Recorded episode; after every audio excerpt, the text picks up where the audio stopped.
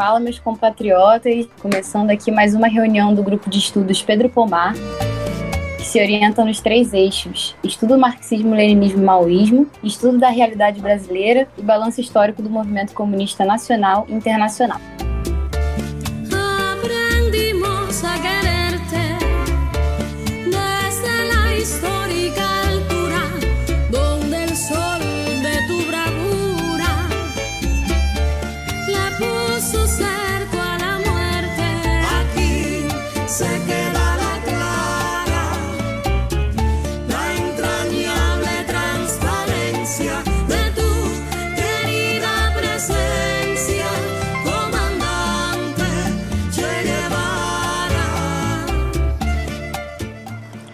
Hoje a gente vai falar sobre o livro Marxismo, Mariátegui e o Movimento Feminino, que foi uma das coautoras é a Catalina Andriansen.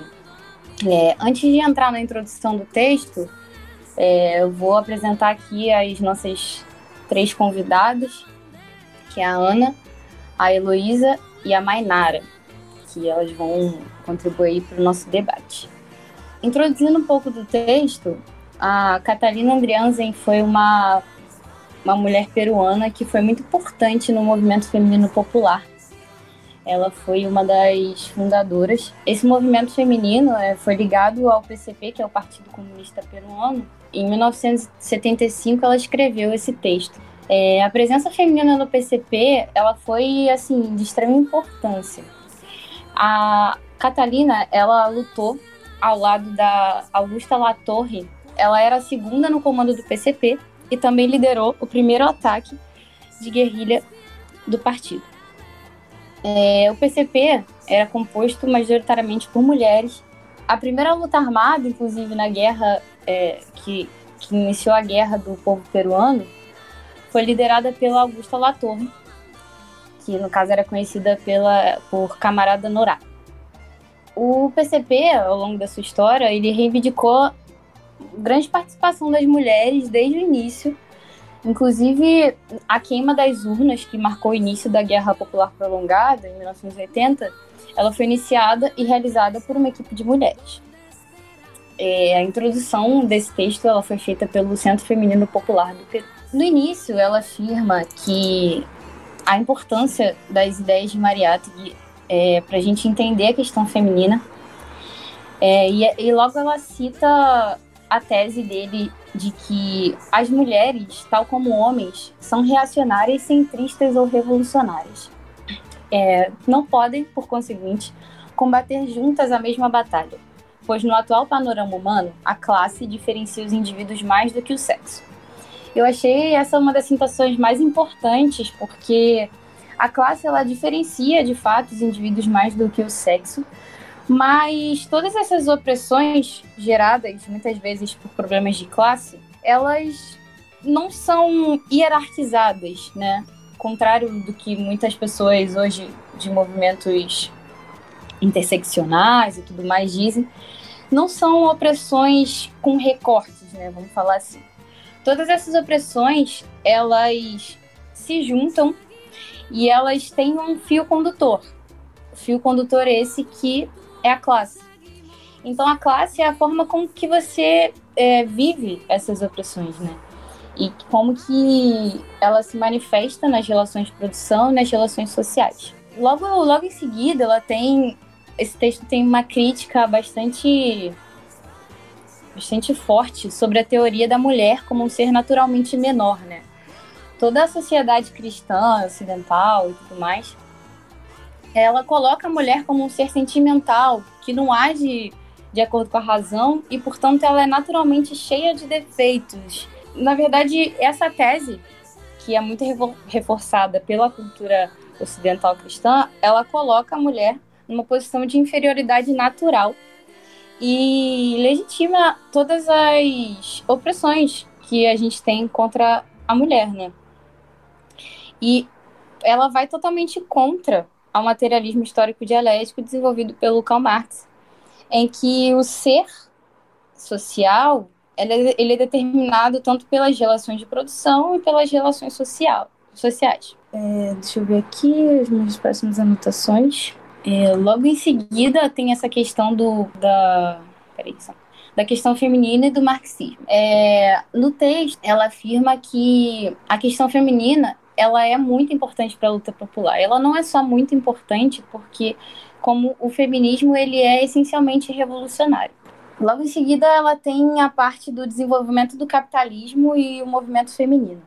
No texto, menciona que o marxismo é absolutamente contrário à tese da natureza humana como realidade eterna e imutável, à margem de condições sociais, posição esta que é a do idealismo e da reação. O marxismo considera o homem e a mulher como uma realidade concreta, gerada historicamente pela sociedade. Tampouco aceita a tese da natureza feminina, pois esta não é senão um complemento da tese reacionária da natureza humana. A mulher é um produto social e sua transformação exige também a transformação da sociedade. É, então, a Catalina ela coloca que o marxismo analisa a questão feminina sob uma posição materi materialista dialética. Por isso, ela trata é, a questão em relação à propriedade, à família e o Estado. Ela também menciona muito a questão da origem da família e da propriedade privada desenvolvida pelo Engels, que é tão importante para a gente compreender a razão da, da opressão feminina e como que a gente só consegue a verdadeira libertação feminina a partir da, da destruição desses, dessas relações de produção que são baseadas na defesa da propriedade privada. E aí ela entra em toda uma questão histórica, né, é, que no feudalismo a, as mulheres, a, antes, antes da formação do capitalismo, no feudalismo as mulheres eram tratadas como posse dos maridos, mesmo que elas ainda herdassem as terras.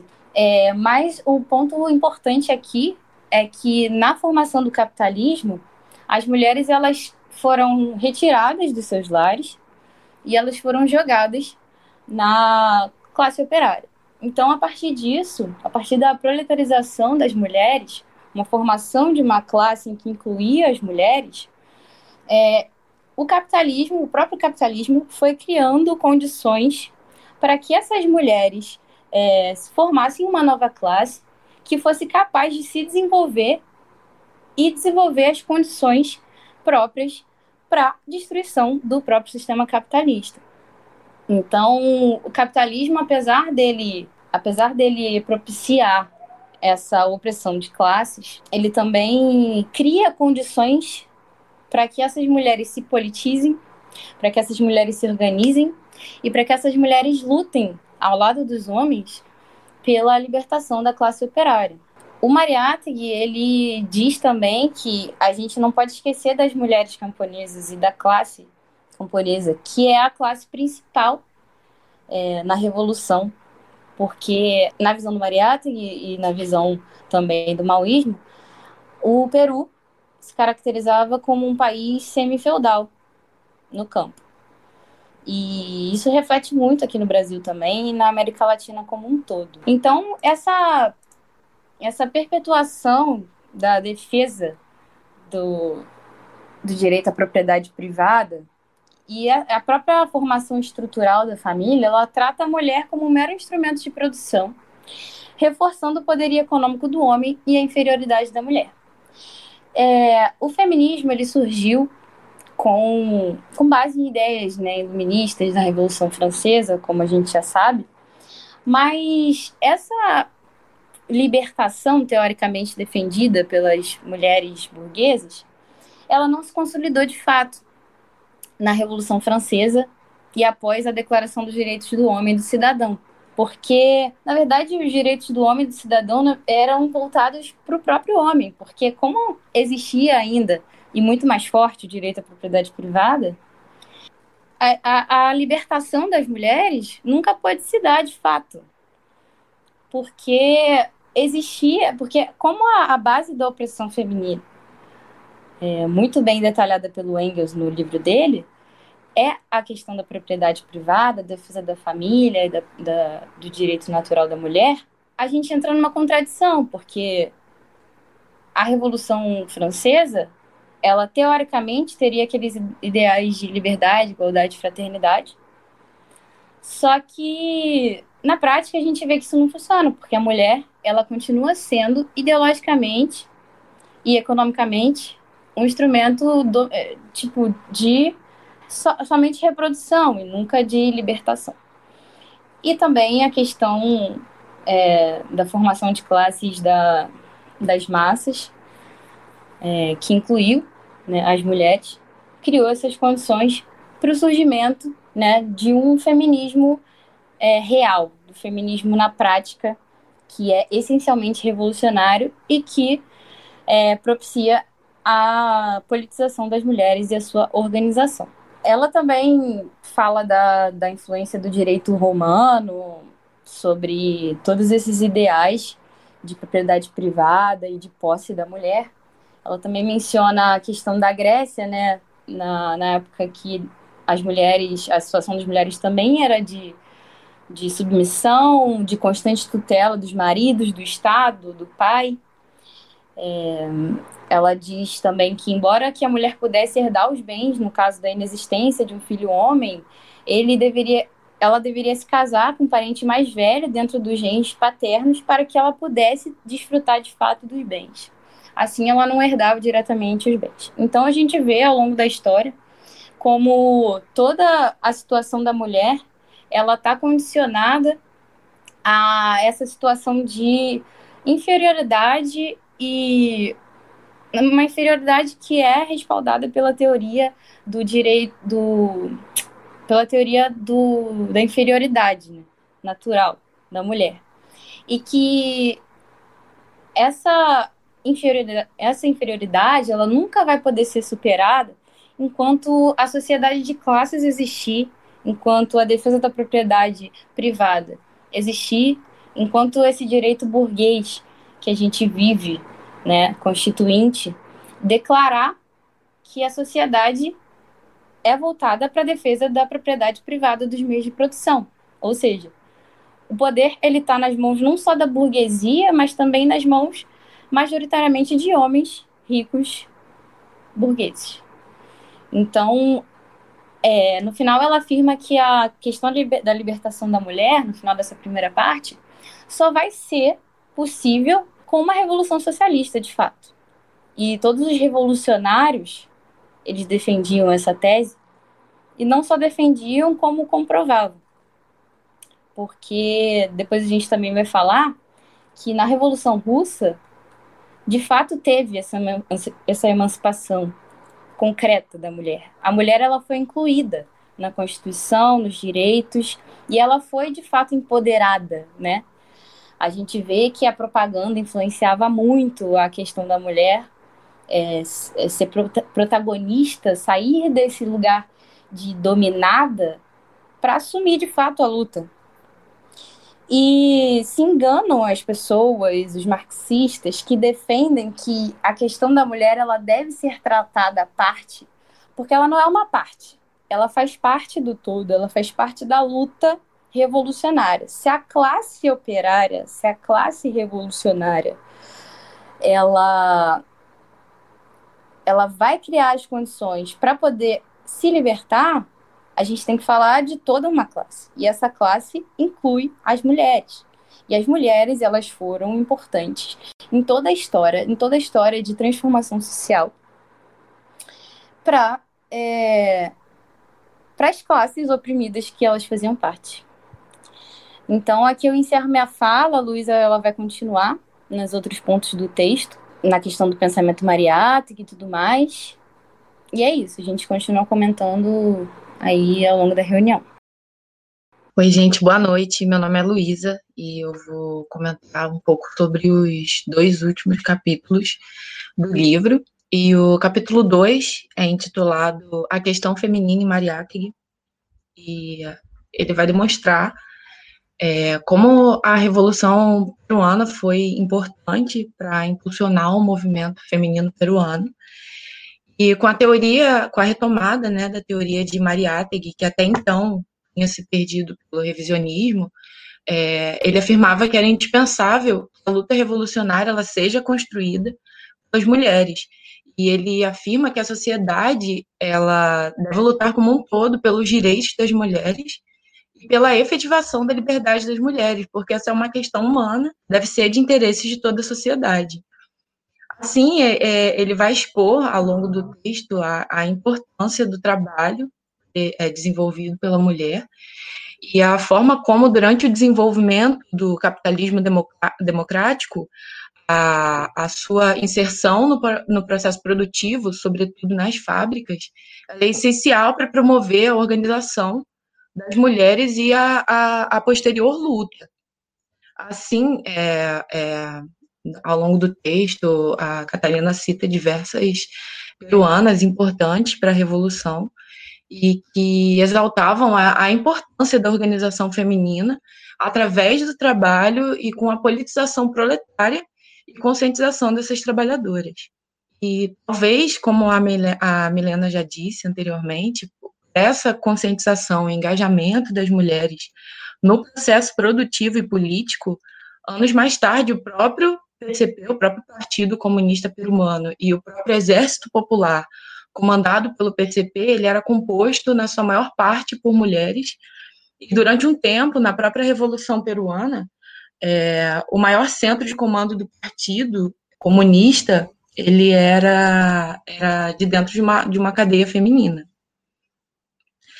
Aí, enfim, com esse engajamento, essa organização da, das mulheres na luta, elas conseguiram é, direitos como direitos trabalhistas, como jornadas de trabalho de oito horas diárias e participaram é, de vários movimentos contra a carestia de vida e a alta dos preços nos, nos primeiros 30 anos do, do século XX.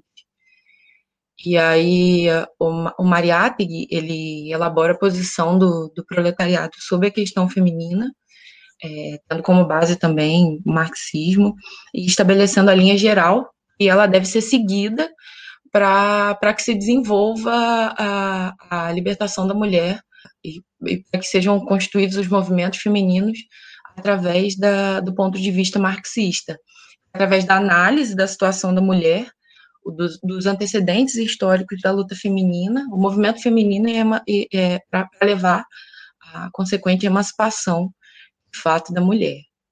É, e acerca da situação da mulher, é, ele vai deixar bem claro essa, essa superação da ideia de natureza feminina, e como já disse a nossa camarada Milena, é, esse é um pensamento é, semi-feudal, ainda não foi superado, concebe a mulher como resultado da, da estrutura da própria sociedade, que se desenvolve e destaca o caráter dinâmico da situação feminina, é, apontando o, o, trabalho como um, um papel transformador. É, e apesar dessa, dessa inserção né, das mulheres no processo produtivo, nas fábricas, a condição de trabalho delas era, era muito ruim, eram muito ruins, tendo em vista a, as, as grandes, extenuantes é, jornadas de trabalho, as remunerações que eram vertiginosamente menores que as dos homens, a inferiorização do trabalho da mulher, também por conta da questão da maternidade, porque muitas vezes, muitas vezes a mulher quando do estado gravídico ela era demitida ou estilizada, enfim, era um, era um fator que, que, entre muitas aspas, permitia, né, esse, é, negligenciar esse direito da mulher. É, como antecedente histórico da luta feminina, o Mariátegui a, a Catalina, né, através da, da, da interpretação do, de Mariátegui, ela vai ela vai dizer que o capitalismo ele, ele comporta sim as é, reivindicações femininas, mas que na Revolução Francesa, por exemplo, após a sua fase mais revolucionária, ela não emancipa as mulheres, ainda que ela crie condições melhores para o seu desenvolvimento. Então, a, a gente observa que não há uma revolução é, que leva uma, a, a libertação, né, a emancipação de fato da mulher. É, e, e, a gente é importante a gente destacar como um antecedente histórico muito importante da luta feminina também a própria Revolução Russa e ela ela se mostra como um, grande expoente da luta feminina e é a primeira a incluir a mulher na, na revolução. E a própria revolução ela a Revolução Russa foi desencadeada por conta de uma agitação de mulheres operárias é, no ano de 1917 através de uma greve que ocorreu em fevereiro do mesmo ano. E dessa forma foi possível observar também na Rússia uma grande inclusão de mulheres na política, na reivindicação de seus direitos, é, o, que, o que pode ser demonstrado, por exemplo, essa, esse, é, a, através da legalização do aborto na Rússia já ter ocorrido no ano de 1918, por conta da revolução que foi construída também por mulheres. O movimento feminino, o Mariátegui informa as teses do movimento feminino e devem ser divididas em três partes. O feminismo, a politização e a organização feminina.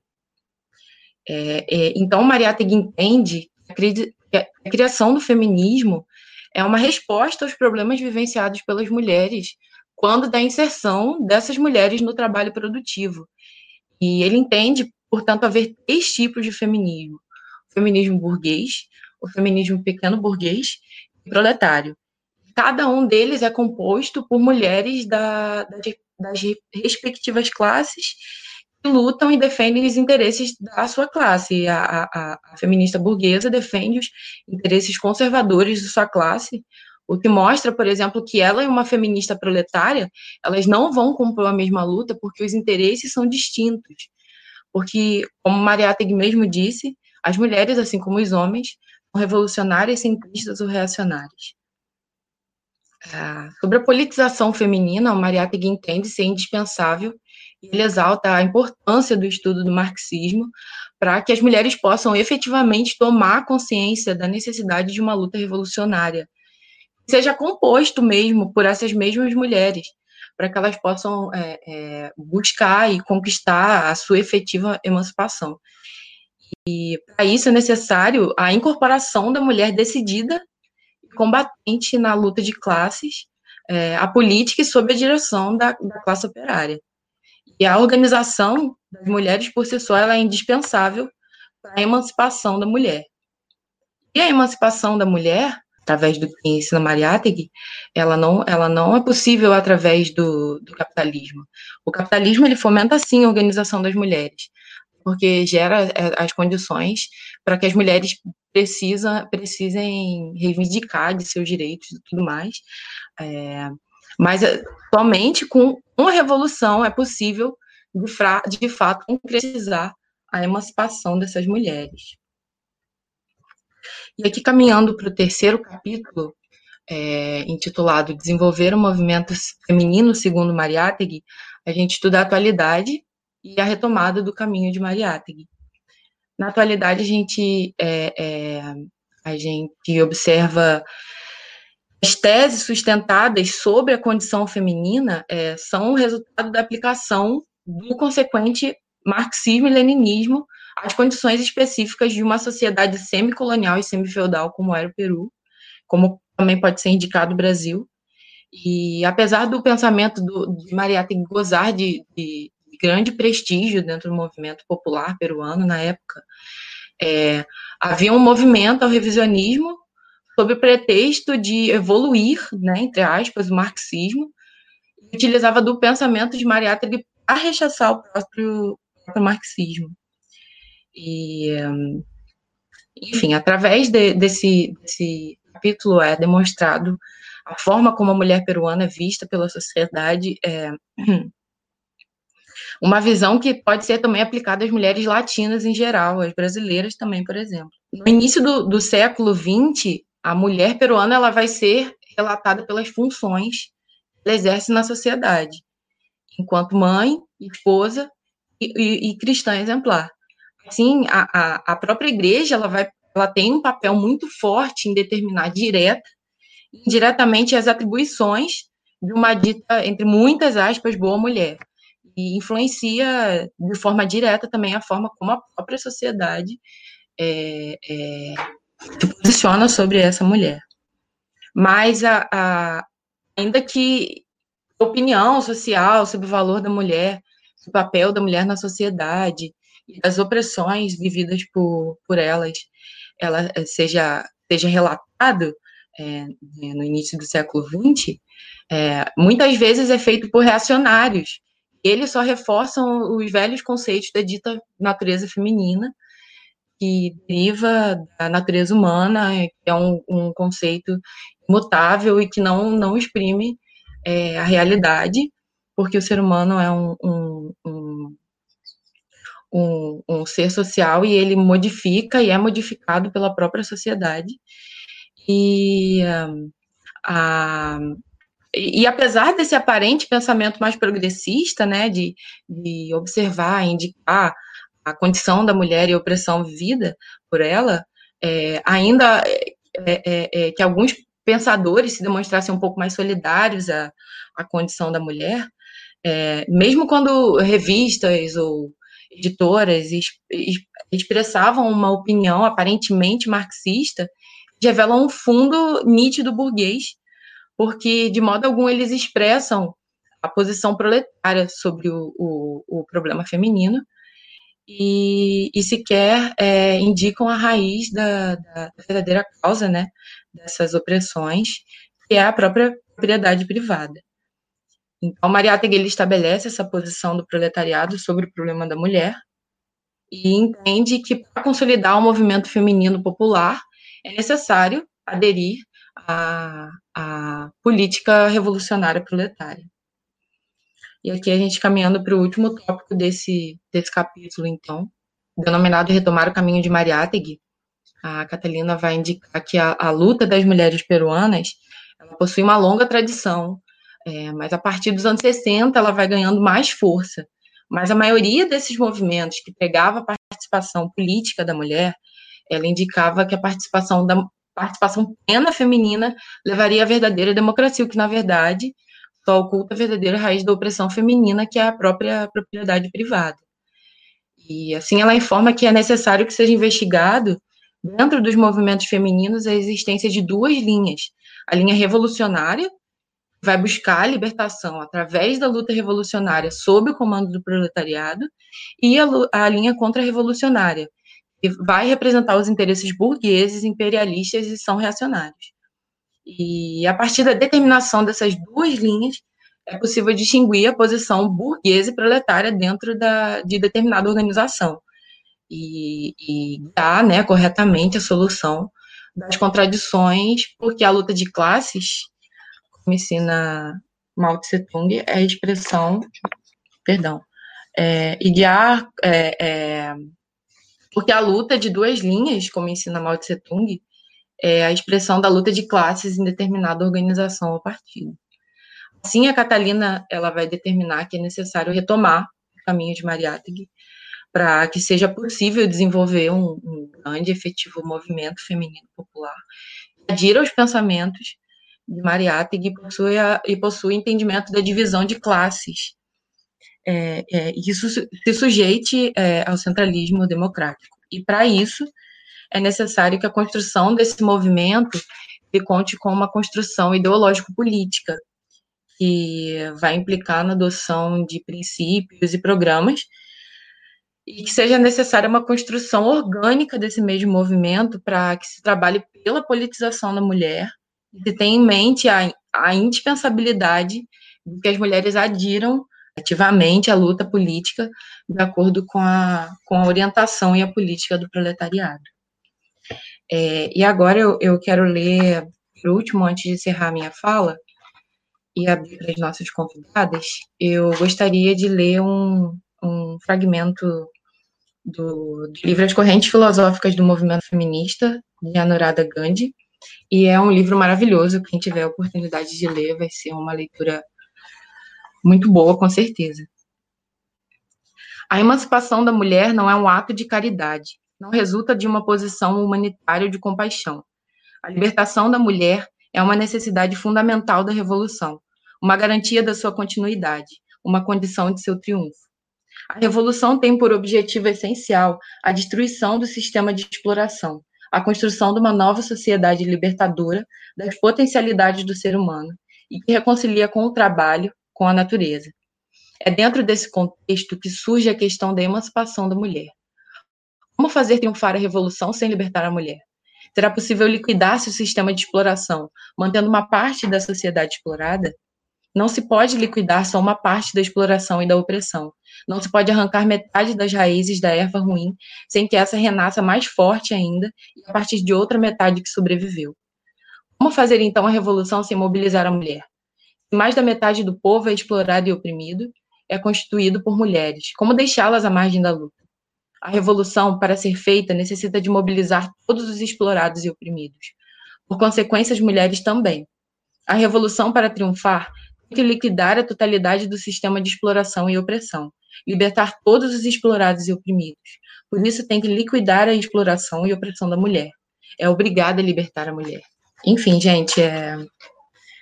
esse livro é muito bom. Leiam As Correntes Filosóficas do Movimento Feminista, de Anuradha Gandhi também, além desse livro maravilhoso da, da, da Catalina que a gente leu hoje. E eu queria mais uma vez agradecer pela presença pela presença de todos vocês aqui nessa, nessa reunião.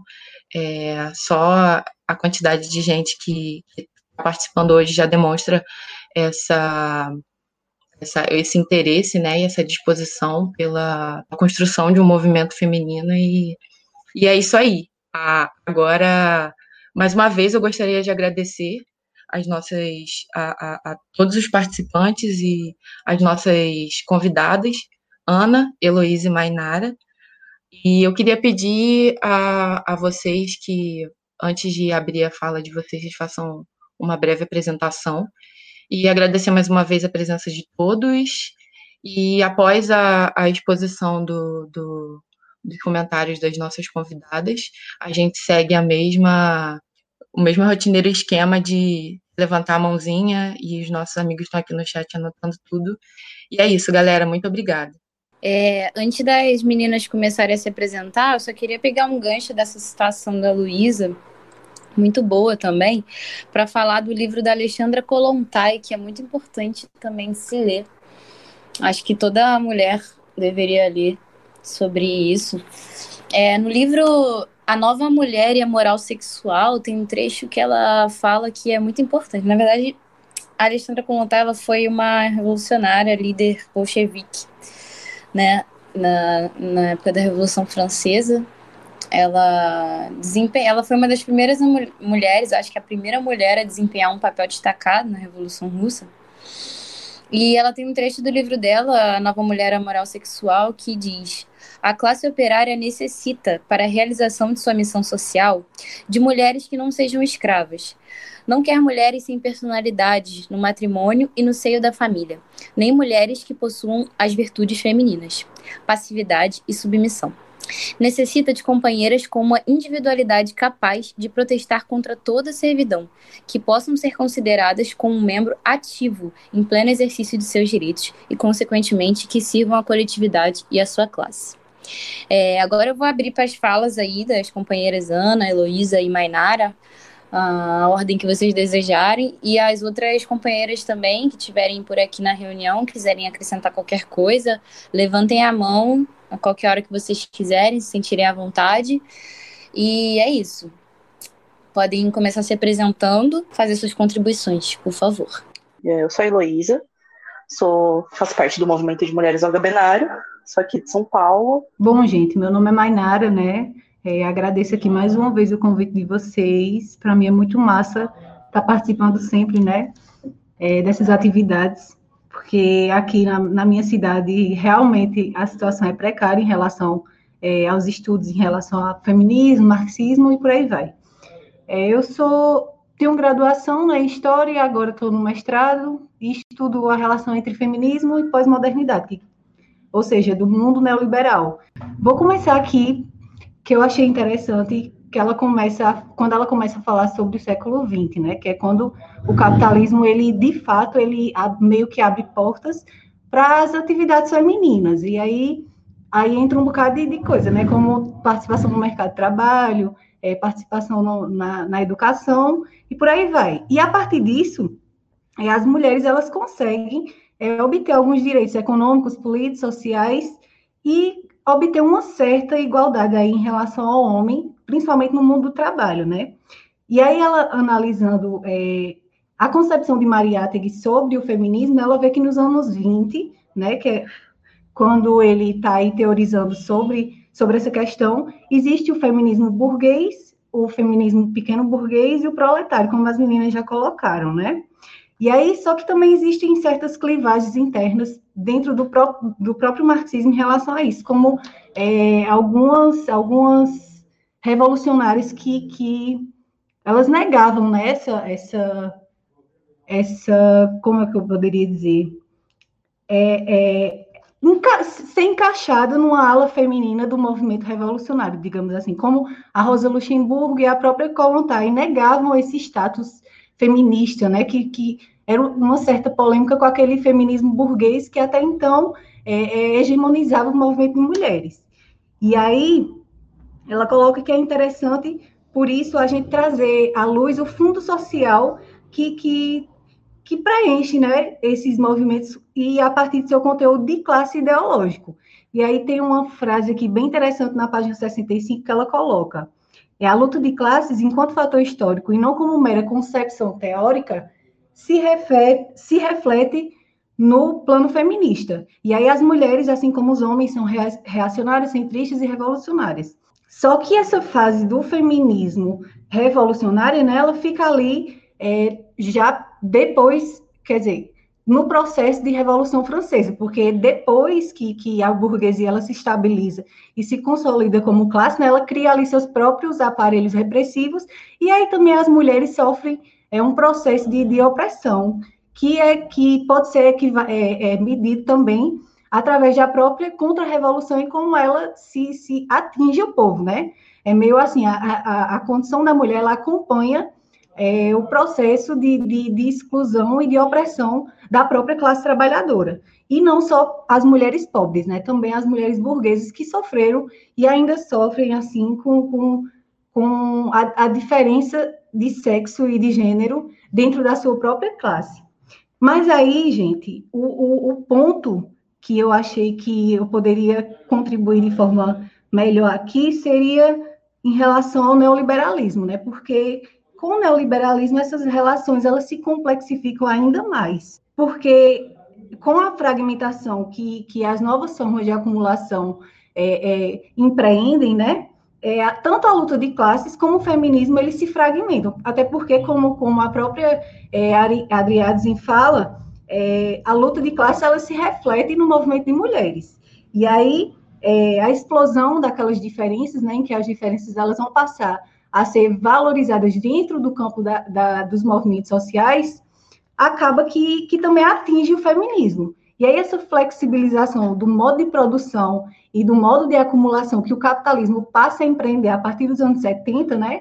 Que aí logo depois dos anos 60 que ela até fala que que o movimento de mulheres ele passa a se desenvolver mais a partir dos anos 60, e isso aí não é de graça, né? Porque em todo mundo está acontecendo esse movimento de que os movimentos sociais, é, principalmente os contestatórios, né, é, que colocam aí é, as lutas de, pela, quer dizer, é, a luta contra a opressão, as diversas opressões estão explodindo aí mundo afora. E também não é diferente no Chile, no, no Chile já, é, no, no, Peru.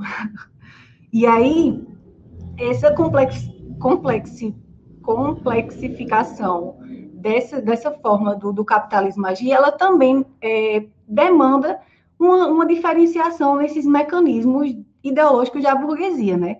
E aí a, a burguesia, ela também procura formas de, de, de amplificar seu domínio no âmbito ideológico e fragmenta esses discursos, esses vários discursos. E é por isso que, a partir daí, as diferenças e as pluralidades, elas passam a ser mais presentes no, no campo dos movimentos sociais. Só que isso não, não, seria um mal, né? Claro que a gente tem que adaptar todo, todo tipo de diferença e, e se existe algum, alguma opressão, a gente com certeza deve dar atenção a ela e articular com a luta de classe. Só que dentro do, do, do neoliberalismo, essa pluralidade ela é indiscriminada.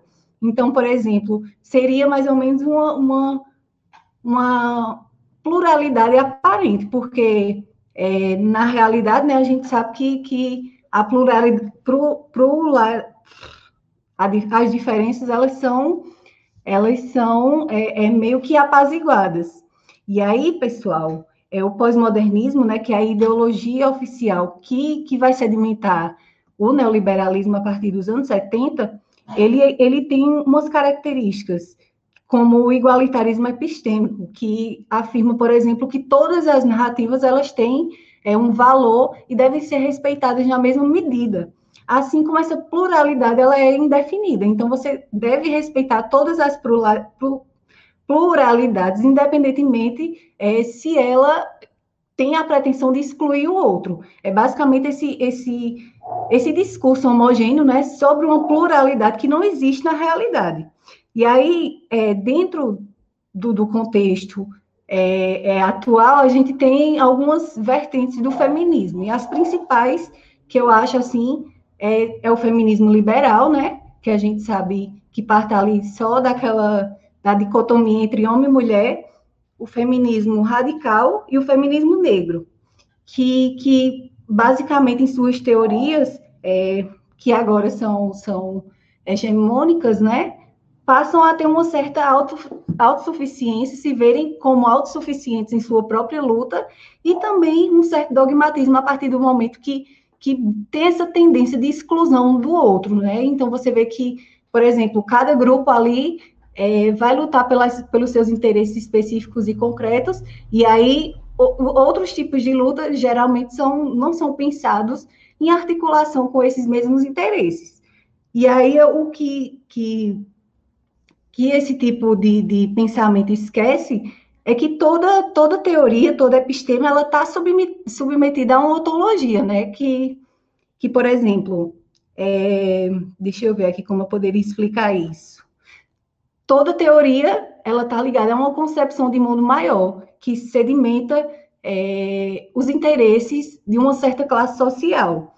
Então, por exemplo, aqui na, na página 74, se não me engano, ela afirma que é, essas certas concepções que, que entendem é, a, o problema da mulher como algo é, oposto à, à, questão masculina, então, é, por exemplo, que parte da dicotomia entre homem e mulher, geralmente parte de um tipo de libertação ambígua, sem precisar ser o fundo social para concluir o raciocínio, centrando-se em uma normalização das relações entre os sexos, como reflexo dessa nova ideologia. Então, seria mais ou menos um tipo de, de teoria que não, não aponta as raízes é, é, histórico-concretas da opressão da, da, das mulheres, né? E aí, dentro disso, isso se liga àquilo que ela fala da necessidade da gente sempre trazer à luz o plano de fundo e de classe, né? Portanto, de classe, que sedimentam essas teorias. E hoje em dia a gente vê que, que a, a forma hegemônica que esses grupos se colocam é de, maneira, de uma maneira identitária, né? Só que isso também não, não apaga e não diminui o potencial revolucionário que essas lutas têm, porque a, a questão da mulher é uma questão revolucionária justamente porque é uma questão que faz parte da questão humana geral, né? Então a gente não pode, por exemplo, por que que só porque o, o, essa ideologia pós-moderna, digamos, ela hegemoniza esses movimentos sociais, não por isso a gente deve descartar essas lutas como algo identitário, é como o próprio Mariátegui coloca, né, que a gente deve ser sensível, principalmente aí é, os homens que, que geralmente têm algum tipo de, de, de afastamento né, em relação à luta das mulheres, por verem até essa história aí de, de lugar de fala, etc., que hoje em dia a gente sabe que querendo, não é só uma moda, né? Isso tem influência direta na forma como a gente é, que a gente se posiciona em relação a essas lutas, a forma como a gente entende e por aí vai. Então, é, descartar isso como uma luta identitária é um certo reducionismo, né? Até porque é como ela coloca sempre no texto, a questão da mulher é uma questão da classe trabalhadora. E aí é, ela aponta que dentro desse feminismo no Peru, por exemplo, tem duas linhas, a linha revolucionária e a linha contra-revolucionária. Deixa eu ver se eu acho uma citação aqui. Hum. Aí ela fala assim: isso não significa considerar que dentro de cada linha não haja variantes ou diferenças em função das classes agrupadas em torno de, de cada linha. Aí o problema consiste em estabelecer as duas linhas contrárias e dentro de cada uma das variações e matrizes a posição que hegemoniza cada linha, a classe determinada e a, a, que cada linha corresponde a um caráter revolucionário ou contra-revolucionário. E dentro disso, né, ela aponta alguns princípios de organização em que se deve, é, em que o movimento feminino ele deve seguir, como por exemplo, é, dentro do, do caso do, do, Peru e também dentro do caso da América Latina, né, aderir aí ao pensamento e às teses de Mariátegui sobre a condição feminina dentro da sociedade de classes. E aí, também dentro desses princípios, ela coloca que de, é, a organização deve ser uma organização de massa é, classista, né? Mas classista no sentido de que, porque quando você diz classista, você pode estar falando, se referindo à classe burguesa também. Só que ela deixa sempre esclarecido que esse classista ele se refere aos interesses da classe trabalhadora, da classe proletária, e principalmente aí dos interesses da, dos camponeses, né? Da questão camponesa no geral. É, deixa eu ver se tem mais alguma. Sim, e também, é, além da, de, de, servir aos interesses da classe operária, que essa luta ela deve partir e, e, se basear no centralismo, né? Até porque, se, se não for assim, a gente corre o risco da, da, das forças contra-revolucionárias se apropriarem é, incorporarem o movimento feminino. E a partir disso, ela mostra como existe uma identidade de lutas entre a emancipação da mulher e a, e a emancipação da classe trabalhadora, né? Apontando sempre que a emancipação da mulher é diferente de libertação feminina. E aí, na página 52, deixa eu ver se eu acho. Ah, ela fala assim: a tese de libertação, que ela vai diferenciar, né? O que é a emancipação da mulher e o que é a libertação feminina, que seria uma, uma, uma, uma tese que se liga, se liga mais ao feminismo e principalmente ao, femi, ao feminismo burguês. E aí ela fala: a tese de libertação feminina aparece historicamente como uma tese burguesa, cujo fundo, cujo fundo se apresenta como contraponto entre homens e mulheres de acordo com o sexo, camuflando a raiz da opressão da mulher. E aí ela fala da, da, da necessidade de apresentar um projeto político alternativo, né, para a sociedade de classes e eu acho muito interessante uma coisa que ela fala no início do texto, que faz muito sentido, que ela fala assim, as massas vão com quem afirma e não só com quem nega, né? Então não adianta a gente tá, tá tagarelando que as mulheres elas estão em posição de subalternidade em relação aos homens e tarará, tarará, e nunca apresentar um projeto político que amplie um horizonte maior né, de luta e que aponte que existe um caminho para a emancipação das mulheres. E dentro disso, essa organização ela, ela é, conduziria, seria conduzida por uma concepção de mundo que defende os interesses da classe trabalhadora. É, então, de acordo com isso, é, mesmo vendo que o feminismo, ao longo do tempo, ele foi se afastando, e principalmente agora, em, uma conjuntura de neoliberalismo, foi se afastando da luta de classes e da emancipação da mulher de uma forma é, realmente emancipatória né, e, e, efetiva, mesmo assim, é, as feministas elas não são inimigas, justamente por isso, porque dentro do, de um processo revolucionário tudo pode acontecer. É, isso aí abre, abre espaço para que a gente é, consiga dialogar com a diferença, né? Que, que mesmo existindo, a gente, que existindo, a gente não pode, pode negar. Então, é, de acordo com isso, eu penso que mesmo que o feminismo, como eu falei, né, tenha, tenha se desvirtuado aí ao longo do tempo, e principalmente agora que está bem mais difícil, mesmo assim a gente não deve descartar é, as teses feministas, tem que buscar entender de onde é que se parte, né?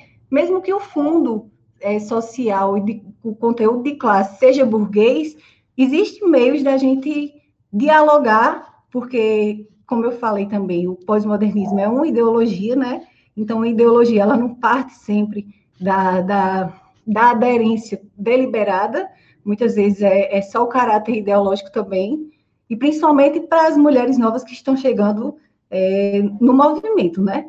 Então, a luta contra a opressão, a opressão feminina e opressão também no geral, ela sempre deve estar ligada a luta contra a exploração, porque se for ao contrário, a gente parte de uma concepção ideal, idealista e oportunista, né, também, que vai servir aí muito mais aos interesses da, da burguesia do que aos interesses da classe trabalhadora. E é por isso que é preciso é, é um movimento feminino popular. E eu acho muito interessante que ela coloca nesses termos, né? Diferente de um movimento feminista, é diferente é, dessa concepção burguesa e do feminismo que hoje em dia se faz presente de várias formas e em vários tipos de teoria, né? Que às vezes a gente até pensa que é uma teoria que, que tem ali um, uma coisa revolucionária e quando você vai prestar mais atenção, na verdade é, é só só remoendo o revisionismo histórico e ainda por cima anticomunismo e por aí vai. Vocês sabem mais que eu dessas questões. Enfim, e aí ela termina, né, falando do, sobre o direcionamento ideológico popular que, que esse movimento de mulheres deve ter. E aí, para encerrar, vou, vou, encerrar aqui com, com, uma citação dela que, que para mim, meio que, que pinta né, o mundo neoliberal como, como a gente consegue enxergar. E ela fala assim: com o desenvolvimento do imperialismo, a concepção burguesa sobre, a condição feminina torna-se ainda mais reacionária, intensificando a opressão social, econômica, política e ideológica sobre as mulheres, ainda que tal opressão se pinte e se camufle de mil formas. Então é meio que é isso, né? Hoje em dia a gente vê que o capitalismo ele é, é, afirma discursos de que a mulher é igual e aí a partir disso é, essa opressão ela é camuflada de várias formas possíveis e às vezes até dá uma certa impressão de que realmente é, existe igualdade em relação ao homem, mulher, em relação aos homens e às mulheres, mas esse é só um, um discurso de aparência, né? Porque na realidade é, a gente está tá posicionado em, em, em, condições sociais estruturalmente, historicamente definidas, né? Porque não, é, aqui não, a gente não está falando de uma, de uma luta de indivíduo contra indivíduo, mas que é diferente e que a gente não pode negar isso, inclusive para o próprio avanço da luta da classe trabalhadora, que precisa é, indiscutivelmente ter a presença feminina aí como, como vanguarda. É, queria primeiro saudar né, essa iniciativa de fazer esse debate. Eu acho que o número de pessoas aqui hoje também mostra o compromisso que a gente tem com a revolução, né? Porque não só nessa obra vai estar escrito isso, mas desde do, do Marx e do Engels, né, a gente vai ver que eles sempre vão dizer que sempre, sem as mulheres não há revolução, né? Não tem como fazer revolução sem as mulheres. Inclusive, é, a, a Catalina ela vai colocar né, que os homens que são sensíveis à, à revolução, ao processo revolucionário, eles também vão se interessar por debater a situação da mulher, tanto no capitalismo quanto na revolução, e as mulheres também, né? Então, é, eu vou começar falando aqui, e vou tentar linkar isso também com outro texto que eu estava lendo essa semana, que vai falar um pouco também dessa situação, tanto da emancipação da mulher, mas dessa questão é, da, de como é a vida da mulher no capitalismo e, e, na União Soviética, né? Que foi a experiência, a primeira experiência que a gente teve que deu certo. E, enfim, vou tentar ir por essa linha.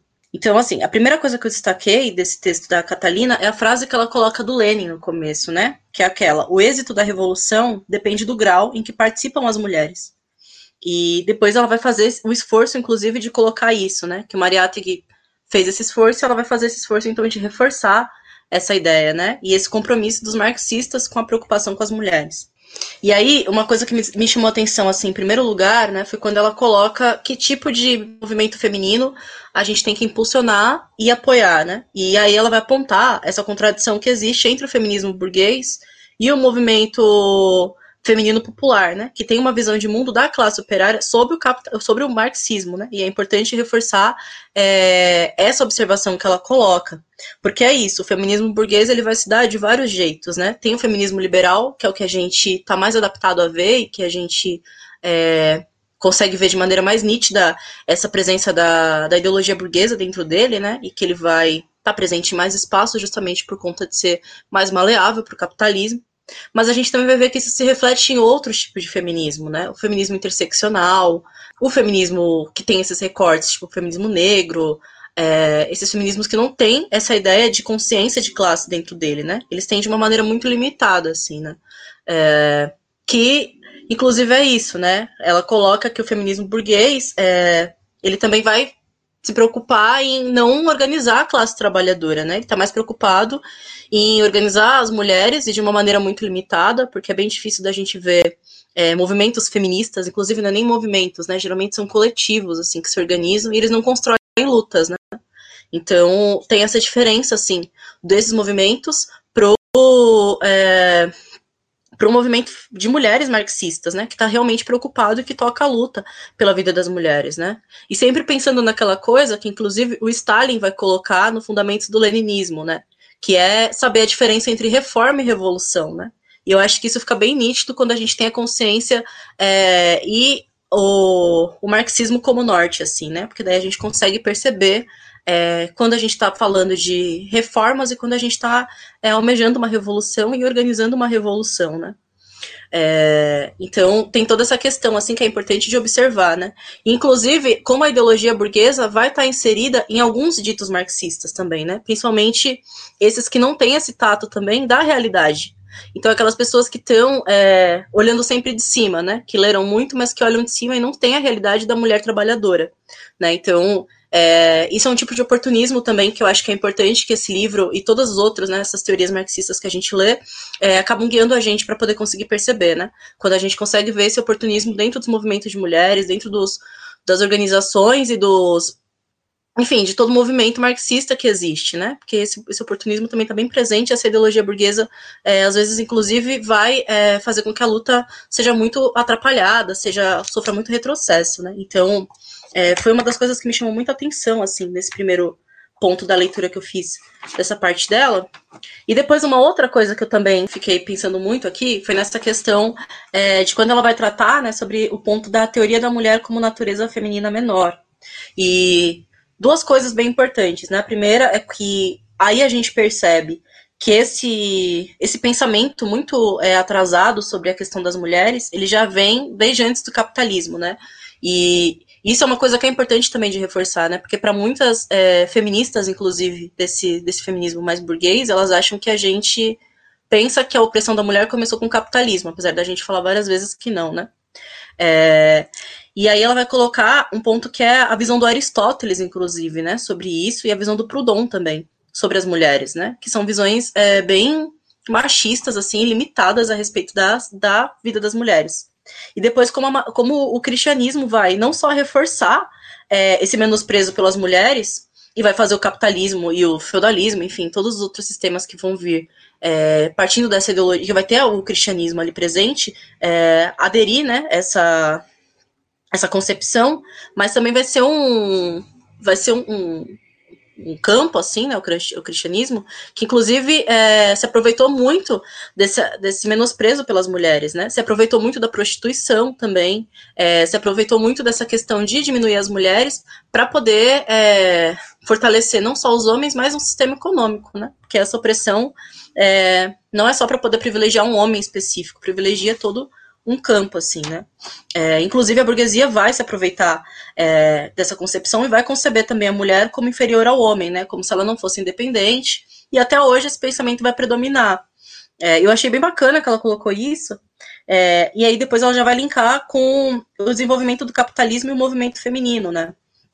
E vai falar da questão da família é, e a incorporação da mulher ao mundo de trabalho, né? Porque é aí que as mulheres começam a se organizarem mais, né? Quando elas entram pro, pro campo de, do trabalho, assim, né? Depois eu vou é, tentar linkar um pouco com outro livro que eu li, que fala sobre como se deu um pouco da revolução é, na Rússia, da, partindo das mulheres, né? E vai mostrar muito essa questão, assim, de como as mulheres que estavam nas fábricas, as mulheres que estavam no campo, é, conseguiram se organizar, e isso foi o ápice, assim, para a revolução é, acontecer, né?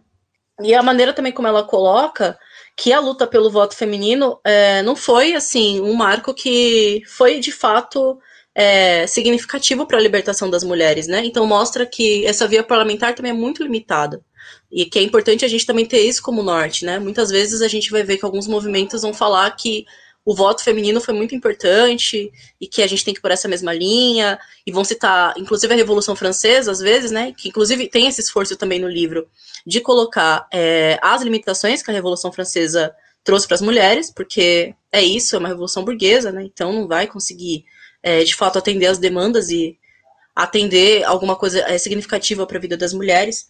E isso também é uma coisa muito importante. E esse é, uma comparação que ela faz, né? Tipo, do desenvolvimento do capitalismo e o movimento feminino, e o marxismo e a emancipação, né? Ela vai colocar que a mulher é um conjunto de relações é, sociais formadas historicamente e que variam em função das mudanças da sociedade, e que a mulher é um produto social. E eu acho que isso é, ajuda na compreensão de de como a mulher está na sociedade, de como a gente consegue também é, pensar na libertação, né? Eu acho que é isso que diferencia o movimento de mulheres marxistas da, do feminismo, né? Do feminismo burguês, enfim, que não está preocupado é, em fazer um ter um compromisso aí com a história real, né, e se aprofundar na história real para poder pensar, então, em como a gente consegue resolver a vida das mulheres, né, porque muitas vezes a gente vai ver que são é, pontos bem específicos e que não tem é, esse olhar para a situação da mulher pobre, assim, né? Tenta é, cobrir todas as mulheres no geral. E a gente sabe que tem muita diferença até na hora de, das reivindicações, né? É, eu lembro que a Angela Davis, no livro dela, ela coloca que as mulheres pobres, elas abortam não porque elas querem abortar, porque elas não estão afim de ter um filho, né? Tipo assim, elas abortam porque elas não têm condição de ter um filho e a sociedade não está preocupada com as mulheres que são mães, né? Então tem toda essa diferença, assim, não só nessa reivindicação, mas em outras reivindicações também. Isso, assim, que foram as coisas que mais me chamaram a atenção no, na leitura do livro. Eu acho que foi um livro excelente, assim, gostei muito também de ver que o Maria Tag, ele teve essa preocupação em diferenciar os feminismos, né? E colocar aí qual que é o diferencial do feminismo burguês, o pequeno burguês e o proletário né? E também que é isso, né? É, o feminismo proletário, na verdade, é meio que um nome, né? Porque é só um espaço de disputa dentro do feminismo, assim. A gente não é, vai ver que existe um feminismo marxista, né? Eu acho que é bem é, só um nome mesmo para um, um movimento de mulheres, assim. E teve esse esforço no livro também de colocar isso. É, e aí, fazendo essa leitura, também comecei a refletir sobre umas outras coisas que eu estava lendo há um tempo atrás, do Jean Freville. Eu não sei falar o nome dele, mas acho que deve ser assim. É, que ele vai falar um pouco sobre essa questão da mulher, pensando na, primeiro, na questão da família, né? Então, é, que o capitalismo ele vai arrancar da mulher os filhos dela, e o companheiro dela, pensando no, na família nuclear, né, que o capitalismo propõe, o sistema se aproveita desse modelo de família, é, e que ele vai arrancar não só é, para o meio de produção, para poder continuar gerando lucro, mas também vai ter é, o roubo dos filhos de, dessas mulheres como uma maneira de diminuir essas mulheres e cada vez mais silenciá-las e inclusive fazer parte de um assassinato lento que a gente sofre dentro da sociedade, né? Porque quem são é, as pessoas que são mortas hoje? São as pessoas pretas e pobres, né? Principalmente, e isso é um jeito de acabar matando as mulheres que continuam vivas, né? Porque são os filhos delas que são mortos por esse sistema. E quando não são mortos, são explorados com direitos cortados dentro do capitalismo, com uma conjuntura que cada vez mais se aproxima do fascismo, né? Aqui a gente já pode ver um fascismo mais claro, assim, com esse governo que a gente está vivendo agora, e que vai deixar ainda mais escancarado esse genocídio que a gente sofre dentro das periferias, né? É, e que é uma maneira de, inclusive, assassinar as mulheres junto com os filhos, né? Por mais que elas não morram, elas vão morrendo lentamente dentro desse sistema, com todos esses retrocessos que a gente sofre. Inclusive nas guerras burguesas também, né? Que ele coloca, que é, também é um jeito de é, assassinar o povo pobre, né? Criando guerras, guerras que não são populares, que o povo não aprova, mas colocando o povo ali para poder se sacrificar em prol da burguesia. E aí ele vai colocar uma diferença entre o capitalismo e o socialismo, né? Então, primeiro essa questão de família para o capitalismo e depois para o socialismo. E dentro do socialismo tem uma igualdade social entre o homem e a mulher, né? Então tem uma transformação radical, assim, é, dos direitos, tanto das mulheres quanto dos homens dentro da sociedade, e a maternidade também, né? Então a, a questão de ser mãe dentro do socialismo não é mais uma questão individual da mulher, muitas vezes, né? É uma questão também que passa a ser social. Então o cuidado das crianças não fica só delimitado àquela mulher, aquela responsabilidade de carregar isso. E tem uma luta é, sistemática, inclusive, dentro do socialismo, para que as mulheres não sejam mais escravas, né? Tanto do, do patriarcado no, no, no, geral, e do sistema capitalista também, né? Ou de, ou de qualquer outro sistema de exploração, Porque é isso, não basta a gente derrubar o capitalismo, a gente tem que colocar é, um outro sistema que consiga atender aí a transformação do homem e da mulher num homem numa mulher de novo tipo, né? Porque senão de nada vale uma revolução. E aí, ele também vai pontuar nesse livro que a, a família não é uma formação social imutável, né? Assim, ela nunca foi sempre assim, né? Ela foi se mudando de acordo com o tempo, assim. Inclusive, é, isso está escrito naquele livro que a Catalina vai falar muito no, no nessa obra que a gente está estudando hoje, que é A Origem da Família, da Propriedade Privada e do Estado, que é o livro do Engels, né? Que vai dar um norte aí para a gente conseguir avaliar é, a questão da mulher depois de muito tempo ainda, né?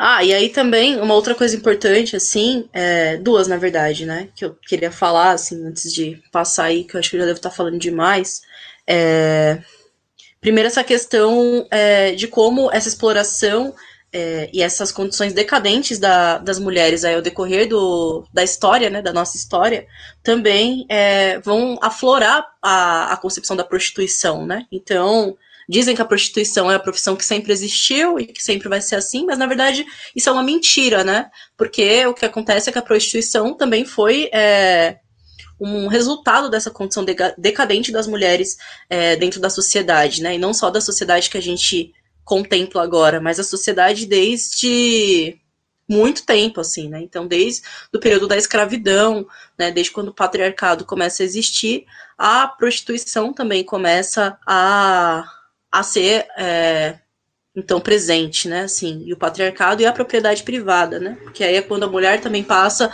a ser privada ali dentro e ter que pertencer apenas a um homem, enquanto o homem já tem uma liberdade um pouco maior, é, se aproveitando então da sua, da sua da sua função, né, dentro da sociedade. Então isso é, aflora um pouco. E também, como, brincando com isso da, da prostituição, é, como o cristianismo e a mulher é, como, como a mulher para o cristianismo é, foi, foi vista, né? Então, desde o começo, assim, quando a gente lê a Bíblia, a gente vê que é sempre colocado que a mulher é submissa, que ela nasceu da, da costela do homem, né? Que ela é um ser sem é, particularidades, ela é, é incapaz de, de raciocinar direito, então por isso que existe o homem e tudo mais. E como isso vai reduzir a mulher a uma serva do homem, né? Que inclusive vai ser uma coisa que o sistema capitalista vai acabar também é, contemplando aí, né, achando legal de, de continuar mantendo essa ideia, é, e como o celibato vai ser é, imposto, né, assim, à força e tal, como se fosse um, uma outra concepção, né, de celibato, assim, é, para os padres, na verdade, né, porque, na verdade, aliás, me enrolei aqui, gente, desculpa, mas eles vão impor o celibato para os padres, inclusive, porque eles colocam que a mulher é fonte do pecado, né, inclusive a Catalina vai colocar isso no livro, né, que para o cristianismo a mulher é fonte do pecado. Então, para alguém ser santo, ele não pode se relacionar com mulheres.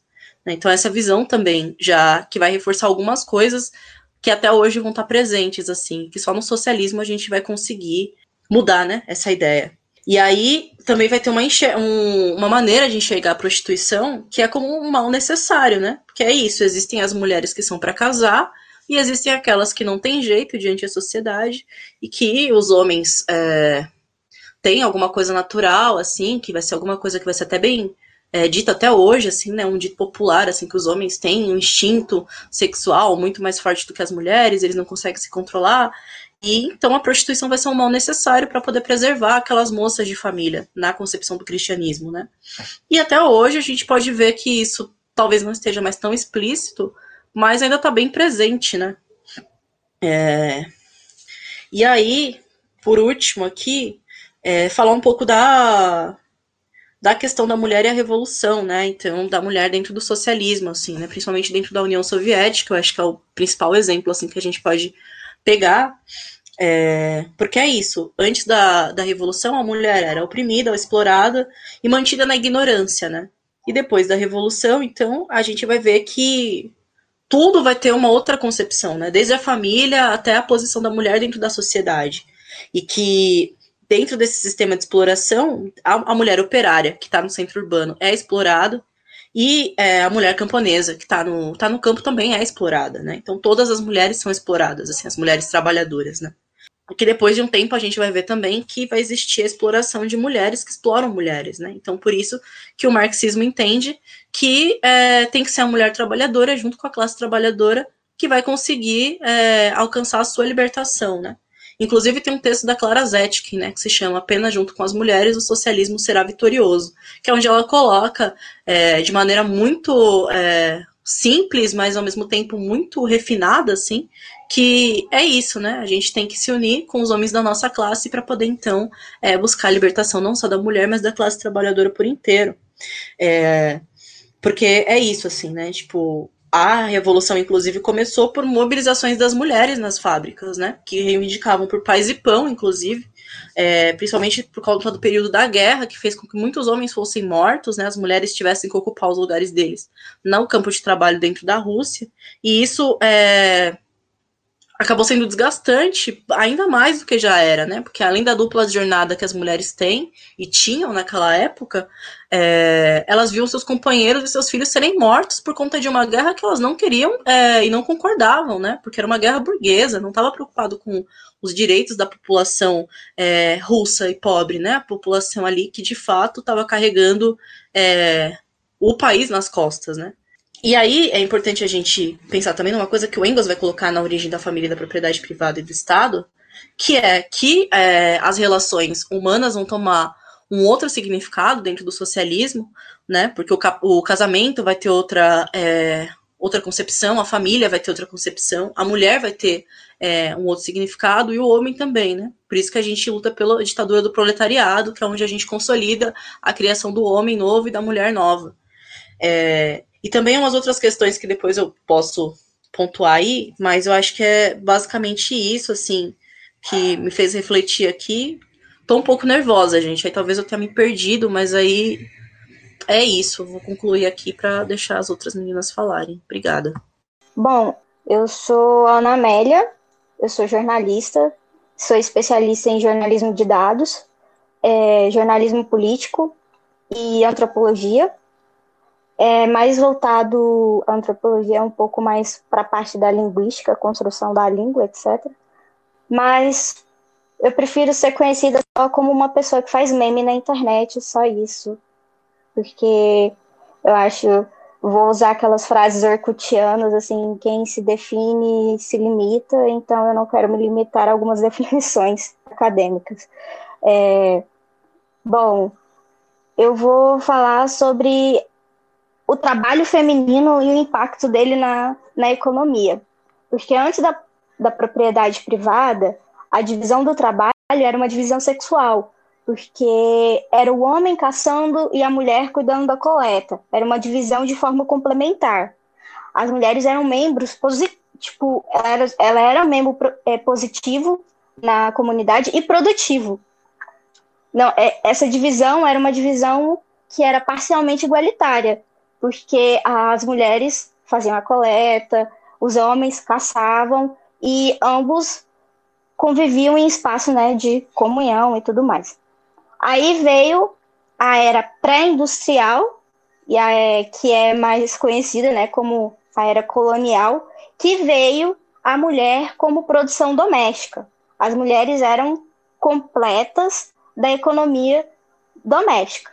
A mulher dentro da economia doméstica era parte do colonial. Ela deixa de ser um membro produtivo dentro dessa comunidade e passa a ser um membro de economia doméstica único exclusivamente. E aí, com a pós-revolução industrial, veio essa transferência da produção econômica de casa para fábrica. A mulher, novamente, ela sai de casa e vai para a fábrica. E aí, quando ela vai para a fábrica, ela passa a ser uma visitante dentro desse mundo masculino. Ela não é mais um, um membro de composição de, e produtivo. Ela está ali invadindo aquele espaço masculino. É um trabalho, mas assim, ainda existe o trabalho doméstico, que é naturalizado inferior e tem um e vem né, do desgaste sistêmico das mulheres. Como é que eu posso falar isso assim, né? Em termos simples, assim. Ah, tá. O serviço doméstico ela é uma pré-condição da produção capitalista, vamos dizer assim. E aí essas mulheres, elas ficam limitadas a esse tipo de é esse tipo de, de, de condição. E deixa eu ver o que mais aqui. Quando a gente olha para as mulheres latino-americanas, a gente entende que o nosso feminismo ele não pode ser pautado pelo Libfem, porque nossas complexidades é muito maior do que a pauta Libfem quer trabalhar, que é tipo a antagonização do homem e mulher, a antagonização do rico e do pobre. Nossa vivência nós percebemos, assim, ou na, na, observação das nossas mães, nossas avós, nossas tias, da, da própria auto-observação, que se o nosso feminismo afro-latino-americano, caribenho, não for anticapitalista, anti-imperialista, antirracista, a gente não consegue trabalhar a, a revolução, né?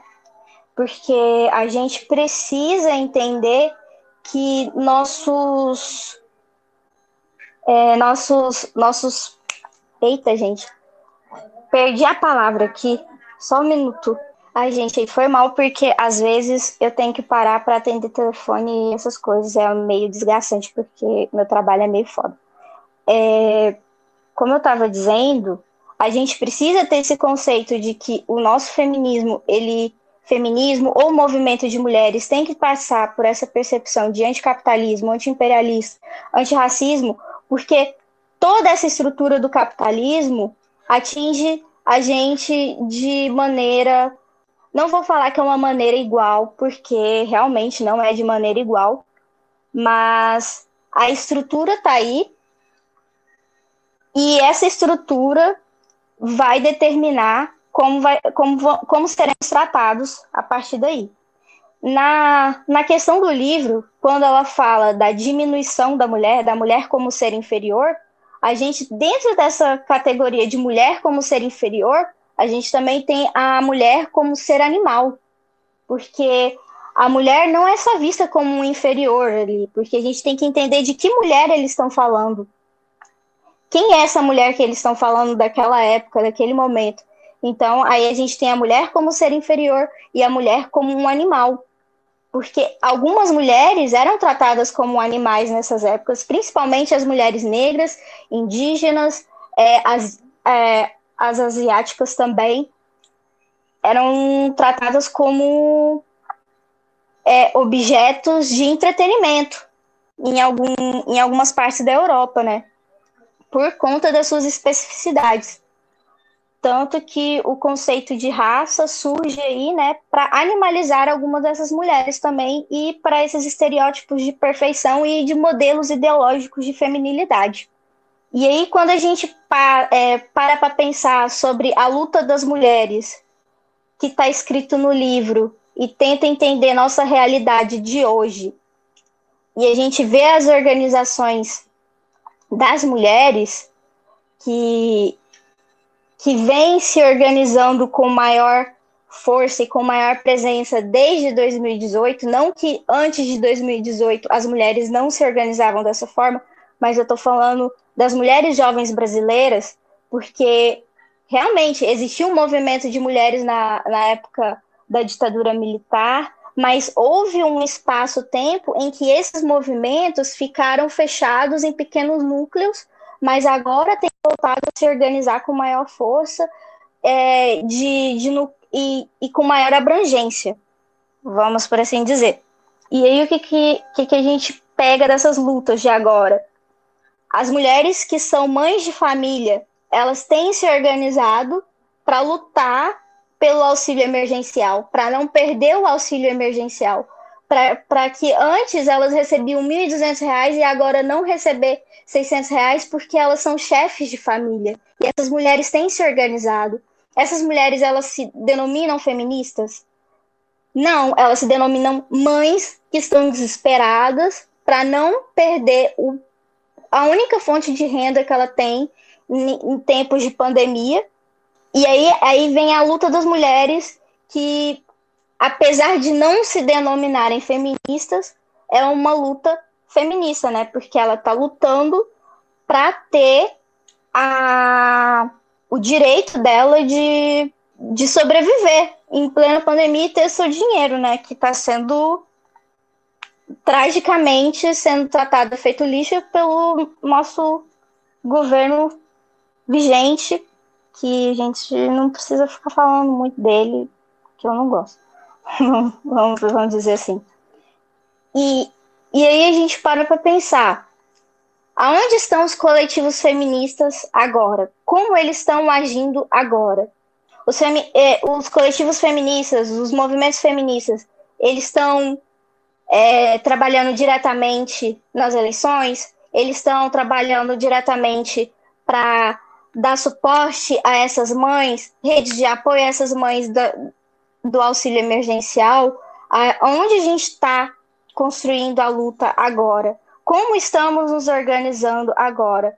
A gente tem várias questões assim que precisamos discutir e a discussão não pode partir só da gente, mulher, feminista. É tipo, a discussão tem que ser ampla, a discussão tem que envolver todo mundo, porque não adianta a gente estar tá desconstruindo esse modelo de esse modelo ideológico de feminilidade, a gente está discutindo isso, a gente está desconstruindo isso só entre a gente, deixando uma parte de fora, porque não adianta nada a gente desconstruir o machismo dentro do nosso ciclo de convivência feminina enquanto o nosso ciclo de convivência masculina está fechado em um núcleo de, de reforços de estereótipos machistas. Então, se a gente não dialoga, a gente não sai do lugar.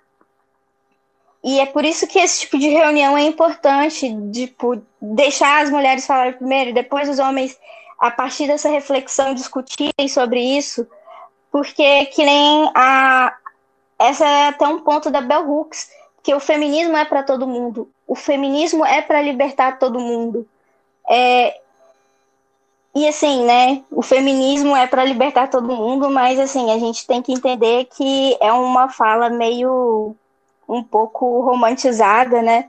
Mas é um conceito que ela fala, mas ela também discorre sobre o problema do capitalismo, sobre a gente e que o feminismo se ele não é anticapitalista, ele serve né, ao ideal burguês, e se ele serve ao ideal burguês, ele não serve a ninguém a não ser a ele mesmo. É meio, meio viajada essa parte dela, mas tudo bem. Deixa eu ver o que mais aqui que eu tinha para falar das minhas anotações. Eu falei sobre a economia, né? Tem a questão aqui que eu acho que eu vou deixar mais para falar depois, porque as meninas falaram, assim, basicamente tudo que eu queria falar. Eu só queria fazer esse comple complemento da fala das meninas, porque eu achei importante essas pontuações, porque elas falaram muito bem e eu não, eu não quero ser redundante, assim, ou, ou pedante, nem nada do tipo. Então, eu vou concluir minha fala aqui e à medida que a gente for discutindo, eu faço algumas inserções e tudo mais. Mas é só isso mesmo. Obrigada pela atenção e obrigada pelo convite, Milena. Gente, muito obrigada pelas primeiras contribuições, vocês arrasaram. Adorei a fala das três, apontaram diferentes coisas, mas pontos muito importantes. Eu só queria acrescentar um pouquinho a questão da apropriação do capitalismo das lutas populares né? Como a gente vê aí, é, por exemplo, a apropriação do capitalismo é, do, da questão feminina, né? No que a gente está falando hoje. É, toda essa mercadologização da questão feminina e toda essa individualização, ela é muito problemática, porque, primeiro, ela promove ela promove a noção do individual, né? Ela promove a noção de que a gente vai combater o machismo por ações individuais.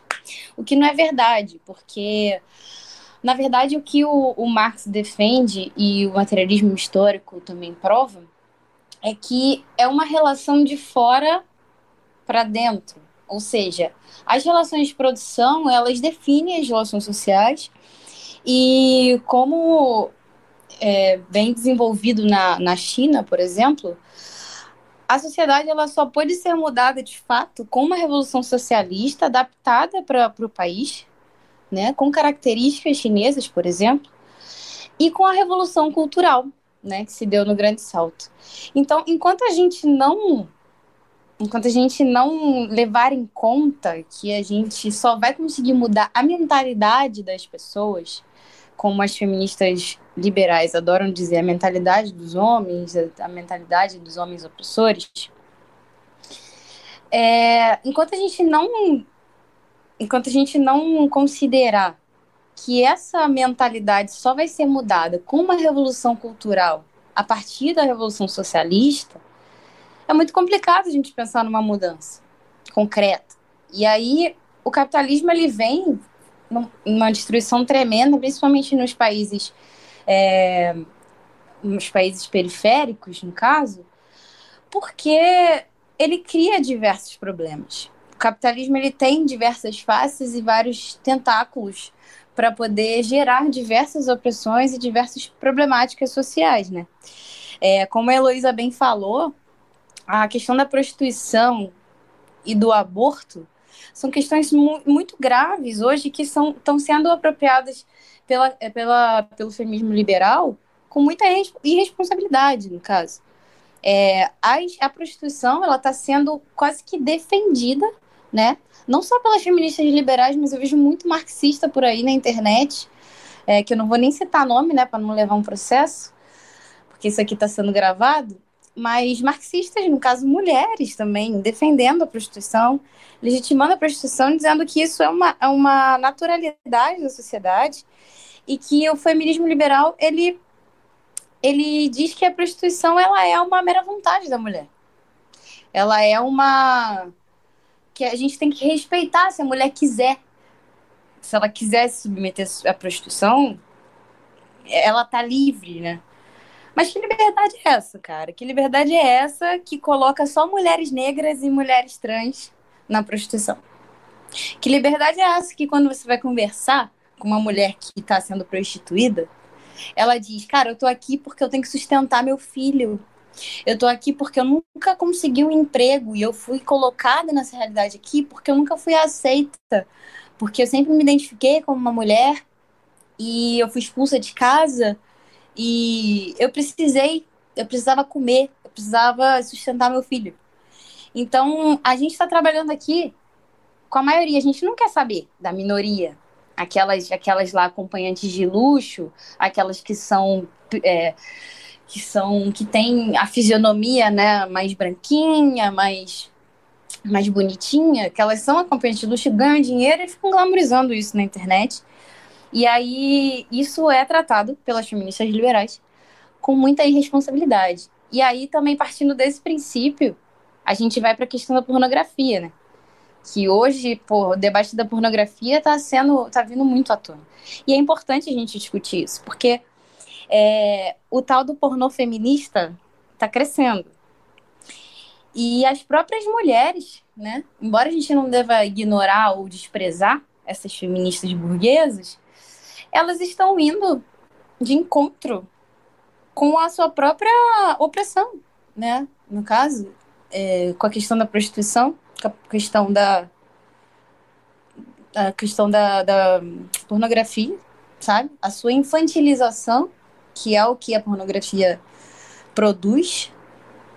E elas tratam isso como livre-arbítrio. Como, como que se a gente tivesse uma liberdade, assim, maravilhosa. E é isso que o liberalismo faz com a gente. Diz que o direito natural é a vida e a propriedade e o resto que se dane. Né? O resto você escolhe. Mas não é bem assim. Então, isso é uma coisa que, que é tratada com muita responsabilidade. Assim. Até mesmo a questão do aborto. Ela, esse argumento de legalizar o aborto porque a mulher quer é muito fraco, cara. Porque esse querer envolve muitas coisas. A questão do aborto é uma questão de saúde pública que acontece, que as mulheres muitas vezes não escolhem fazer esse aborto. Muitas vezes elas não querem. Os países que legalizaram o aborto foram países é, onde o aborto diminuiu, porque as mulheres tiveram amparo, as mulheres tiveram conscientização. Eu queria falar também da questão da mulher celibatária, né? É, por mais que o cristianismo é, pregasse essa questão do celibato, é, a partir da proletarização das mulheres, muitas mulheres elas viraram chefes de família. Principalmente no Brasil, hoje a gente tem mais de 5 milhões de, de famílias que são chefiadas por mulheres. E essa mulher, ela a gente todo mundo conhece, né? Uma mulher que é aquela mulher sol, aquela mãe solo, né? A mãe solteira que vive para trabalhar, para cuidar dos filhos e para trabalhar na casa dos outros, de família. É, então, ela é forçada a esse celibato porque ela precisa assumir o comando dessa família por diversas questões, né? O pai saiu de casa, o pai abandonou, ou ela precisou trabalhar muito cedo, não teve tempo. A minha avó foi assim, no caso, por exemplo. E quando elas têm o chefe de família junto, elas precisam dividir a responsabilidade da família e, elas também precisam lutar pelos seus direitos, como a Ana também falou. Né? Elas precisam lutar pelos seus direitos e aí elas não se veem nesse feminismo que está aí, né, mostrando pelos algoritmos das redes sociais. Nesse feminismo que está aí, ela não se vê. Mas elas querendo ou não, elas existindo, elas já lutam pela sua emancipação. Elas lutam para existir, elas lutam para comer, elas lutam para viver.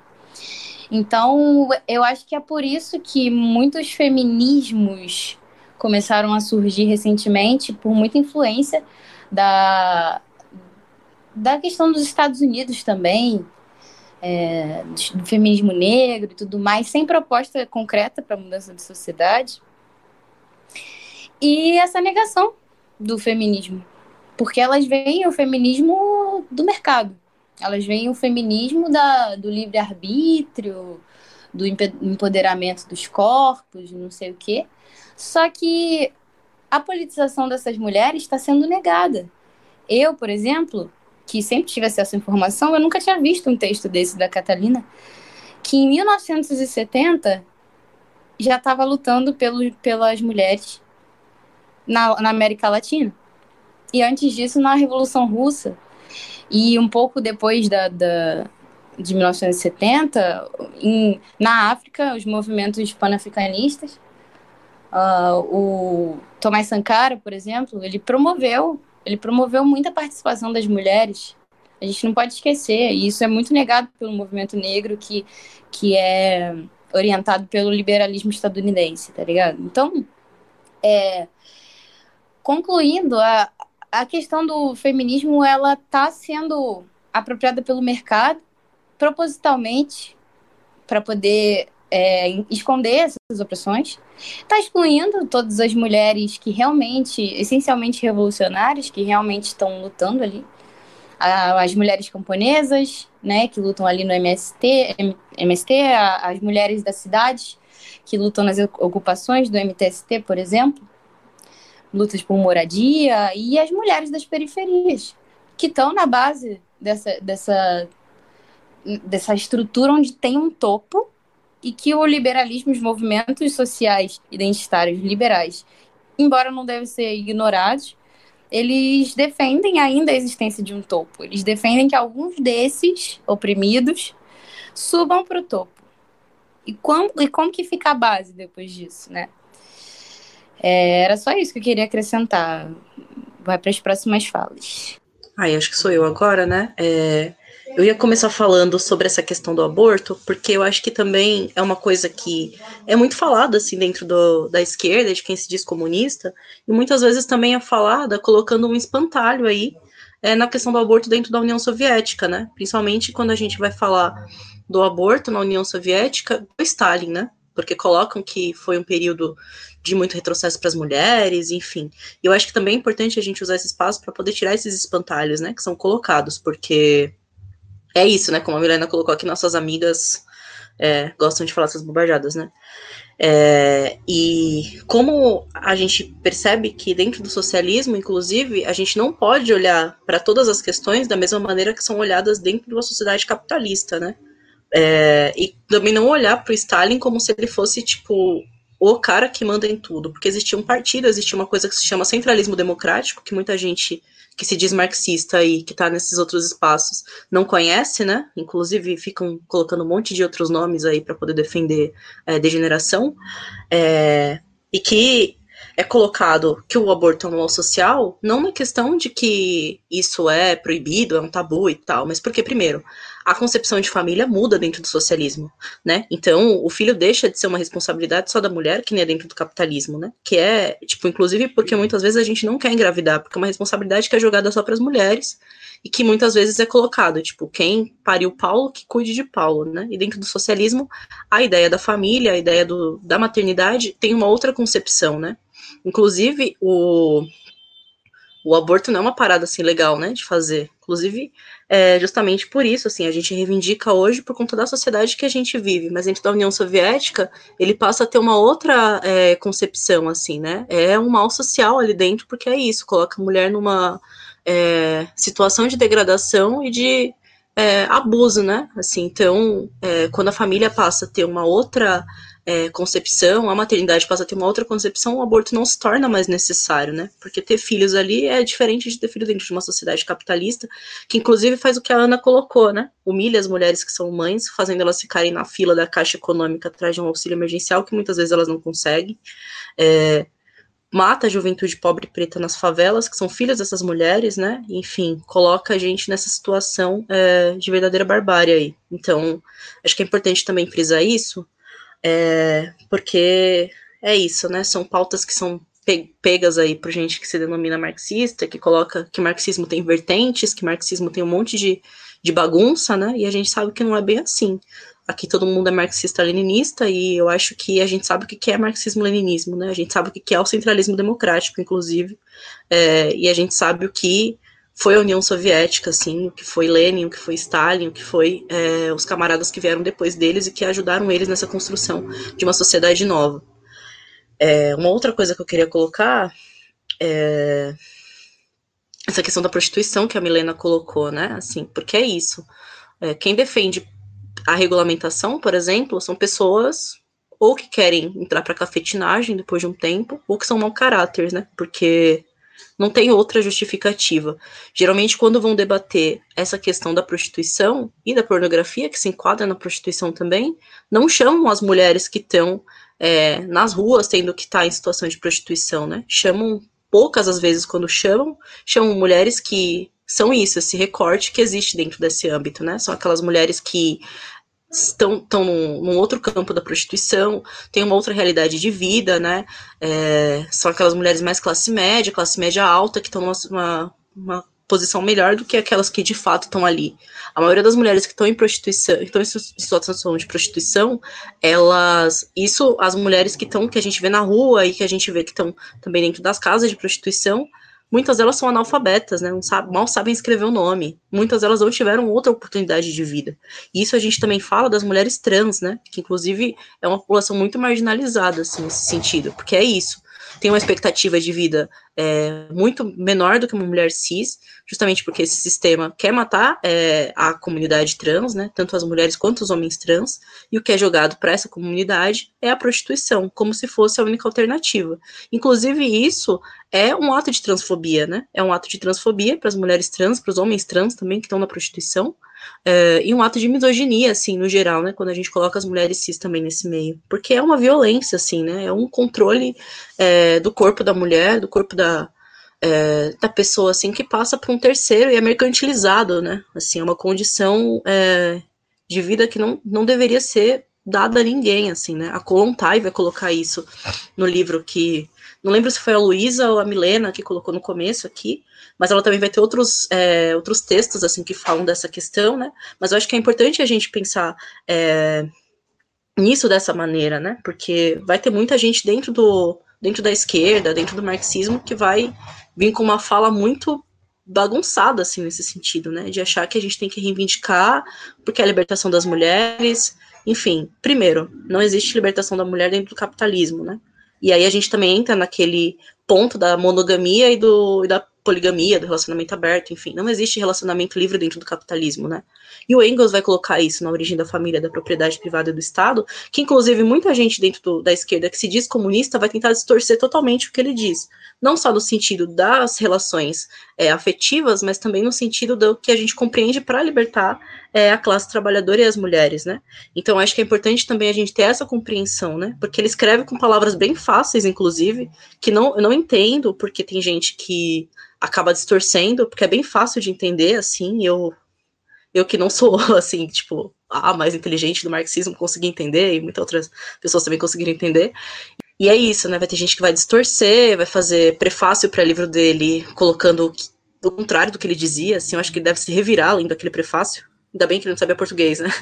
É, e não só isso, né? Mas vai compreender a prostituição de uma outra forma e vai achar que é uma coisa que tem que ser mantida é, quando a gente fizer uma revolução e conseguir transformar a sociedade numa sociedade socialista, né? E aí eu deixo até a provocação aqui, né? Tipo, imagina a gente numa sociedade socialista com homens de novo tipo, mulheres de novo tipo e mantendo a prostituição. Primeiro que eu acho que a revolução não vai nem acontecer, né? Porque enfim, a gente ainda vai ter uma mercantilização do corpo feminino, do corpo da mulher, é, e um estágio de, de degradação, assim, né, de, das relações, porque a Kolontai bem coloca, né, que quando um homem enxerga uma mulher é, apenas como uma prostituta, ele não consegue enxergar ela como uma camarada, como uma pessoa humana, assim, né, e é isso que é dado dentro do capitalismo a ver até mesmo pela pornografia, assim, que também é uma forma de prostituição, né? É, que são coisas que são bem preocupantes, assim, que se a gente não tomar cuidado, a gente acaba deixando esse oportunismo aí é, ditar, né, o que, que, é e o que não é, e distorcer, isso acaba também é, sendo um perigo até mesmo para a revolução, né, porque quando a gente distorce muita coisa, a gente acaba não conseguindo chegar na revolução. Inclusive, eu acho que essas pessoas falam isso porque elas têm preguiça de fazer a revolução, e elas não querem falar que elas não são revolucionárias, né? Porque isso ficaria feio para elas, porque, enfim. E também porque são aquelas pessoas que eu falei, né? São aquelas pessoas que nunca chegaram para poder conversar com uma mulher que está em situação de prostituição, é, nunca chegaram para poder conhecer a realidade dessas mulheres, e também nunca chegaram para poder conhecer a realidade de qualquer mulher pobre, né? Porque a gente sabe que é um desafio, assim, para a gente se manter sem expectativas dentro do capitalismo, sem é, muitas esperanças de que a vida vai melhorar, sem cair é, no que é nos dado, assim, né, o caminho mais fácil, tanto para as mulheres quanto os homens, no sentido da criminalidade, das drogas e da prostituição, né. Então esse é um debate que a gente tem que tomar muito cuidado, assim, e deixar sempre a nossa linha bem presente, para que esses, esses é, oportunistas não tomem a frente, né, principalmente pensando no grau de influência que eles acabam tendo, principalmente nessa geração agora da internet, assim, né, eles acabam tendo mais seguidores do que todo mundo aqui junto, assim, na internet, né? Então acaba caindo essa ideia de que legalizar as drogas é ok, é bacana pra caramba, é a libertação, regulamentar a prostituição é, é a via, é o caminho, a alternativa, né? E é isso que é dado, assim, pro... dentro dessa linha aí que se diz revolucionário não é, né? E que acaba caindo nesse revisionismo e nessas ações antirrevolucionárias. É, aí, por último, aqui, só voltar um pouquinho para aquela questão que eu falei sobre a a União Soviética, assim, né, que eu falei sobre o aborto ali, que é, é visto como um mal social, né, mas, enfim, isso é. E, e, aí, só fazer uma correção aqui, né? Que na verdade ele era visto como um mal social até 1919, né? Ele foi legalizado e depois é, passou a ter a. passou a enxergar o aborto como uma coisa que não era mais necessária, assim, para as mulheres, porque, como eu disse, a família e a maternidade têm um outro sentido até porque também as coisas passam a ser é, colocadas mais de maneira social e não individual, né? Então passam a ter as cozinhas, as lavanderias é, comunitárias, as creches, as escolas, é, para poder atender todas as crianças. Então o cuidado não é só jogado para a família, é, e também na, na realidade que a gente vê, as, maioria das famílias é uma família composta por mãe solteira, né? Que não tem a presença paterna ali. E também uma outra coisa que ele coloca que é a maternidade passa a ser a responsabilidade social, né? Então a mulher tem direitos iguais aos homens e ela tem que ser pro, pro, protegida pelo Estado. E também é importante uma outra coisa que é, chama atenção, que dentro do serviço pedagógico, a maioria da, das pessoas que estavam preocupadas com a educação ali na União Soviética eram as mulheres, né? É, isso é uma coisa que se reflete até no, dentro do capitalismo, assim, mas é de uma maneira bem diferente, né? A Krupskaya vai ter um livro muito bom falando sobre educação, eu não vou lembrar o nome agora, mas é bem fácil de achar na internet, é, e falando sobre essa diferença, assim, né, do que é uma educação dentro do socialismo. Então fica a dica desse livro também aí. É, acho que eu já me estendi demais. Vou concluir aqui. E era isso, né, assim, e... Inclusive, depois eu posso até disponibilizar para todo mundo aí. A gente fez uma entrevista com com a, a, organizadora do Mulheres da Luz, que é um grupo que atende aqui em São Paulo, né, é, mulheres que estavam em situação de prostituição e que é, tenta ajudar essas mulheres a encontrarem outras alternativas de, de sobrevivência, né, dentro desse sistema, assim. E, e é isso, né, a gente entender aí que a vida dessas mulheres, é, a gente tem que lutar contra a prostituição, mas a favor das mulheres, né? E não olhando essas mulheres também como objeto de estudo, como algumas linhas do feminismo acabam por fazer algumas vezes, né? Inclusive, até mesmo quando tenta se colocar contra a regulamentação, assim, mas a gente tem que pensar que a gente precisa é, construir uma sociedade onde isso não exista, né? Ninguém precise é, cair em situação de prostituição para poder sobreviver. Concluo. Primeiramente, eu gostaria de agradecer aí a participação de todas as camaradas, foram é, brilhantes falas, contribuiu demais para o debate. É, eu queria dar também a minha contribuição sobre a leitura do texto em si é, e as, o, as sistematizações que eu fiz aqui, né? É, a Catalina ela vai deixar marcado a ligação que existe entre o movimento feminino revolucionário e a luta da classe operária pela construção de uma nova sociedade, e ela vai ressaltar o compromisso de grandes revolucionários e revolucionários comunistas sobre a verdadeira emancipação feminina. Isso principalmente os grandes pilares do marxismo. Marx, Engels, Lenin, Stalin, Mao se debruçaram muito sobre a questão da emancipação feminina. E ela vai deixar registrada uma citação do Lenin, que ele afirma o seguinte: Desde os primeiros meses de sua existência, o poder soviético, como o poder dos trabalhadores, realizou a mudança mais radical na, legisla na legislação referente à mulher. A República Soviética não deixou pedra sobre pedra em todas as leis que colocavam a mulher em uma situação de dependência. E isso deixa marcado, né? Tipo, aquela limitação que, que teve é, nas é, revoluções burguesas, em que lançava todas aquelas frases pomposas sobre o humanismo e tal, quando na realidade toda aquela liberdade era restrita é, aos homens é, burgueses, né, por assim dizer, grande parte das massas trabalhadoras, e nisso se inclui, incluem as mulheres, é, ainda estavam imersas é, numa situação é, de exploração deplorável e é, alheia até mesmo do, dos seus direitos básicos democráticos que essas revoluções tanto pregavam. Então, a Revolução Russa ela teve um papel central para primeira vez, né, a gente vê isso sendo posto é, não só no campo formal, na, no, no, campo jurídico, é, político e tal, mas até mesmo na, na efetiva emancipação é, das mulheres e toda essa luta que foi travada, principalmente movida né, pelo apoio das mulheres trabalhadoras é, em todo esse processo. É, em especial, que eu acho que é de uma imensa contribuição do texto para a gente compreender a nossa realidade latino-americana e também a nossa realidade brasileira, né?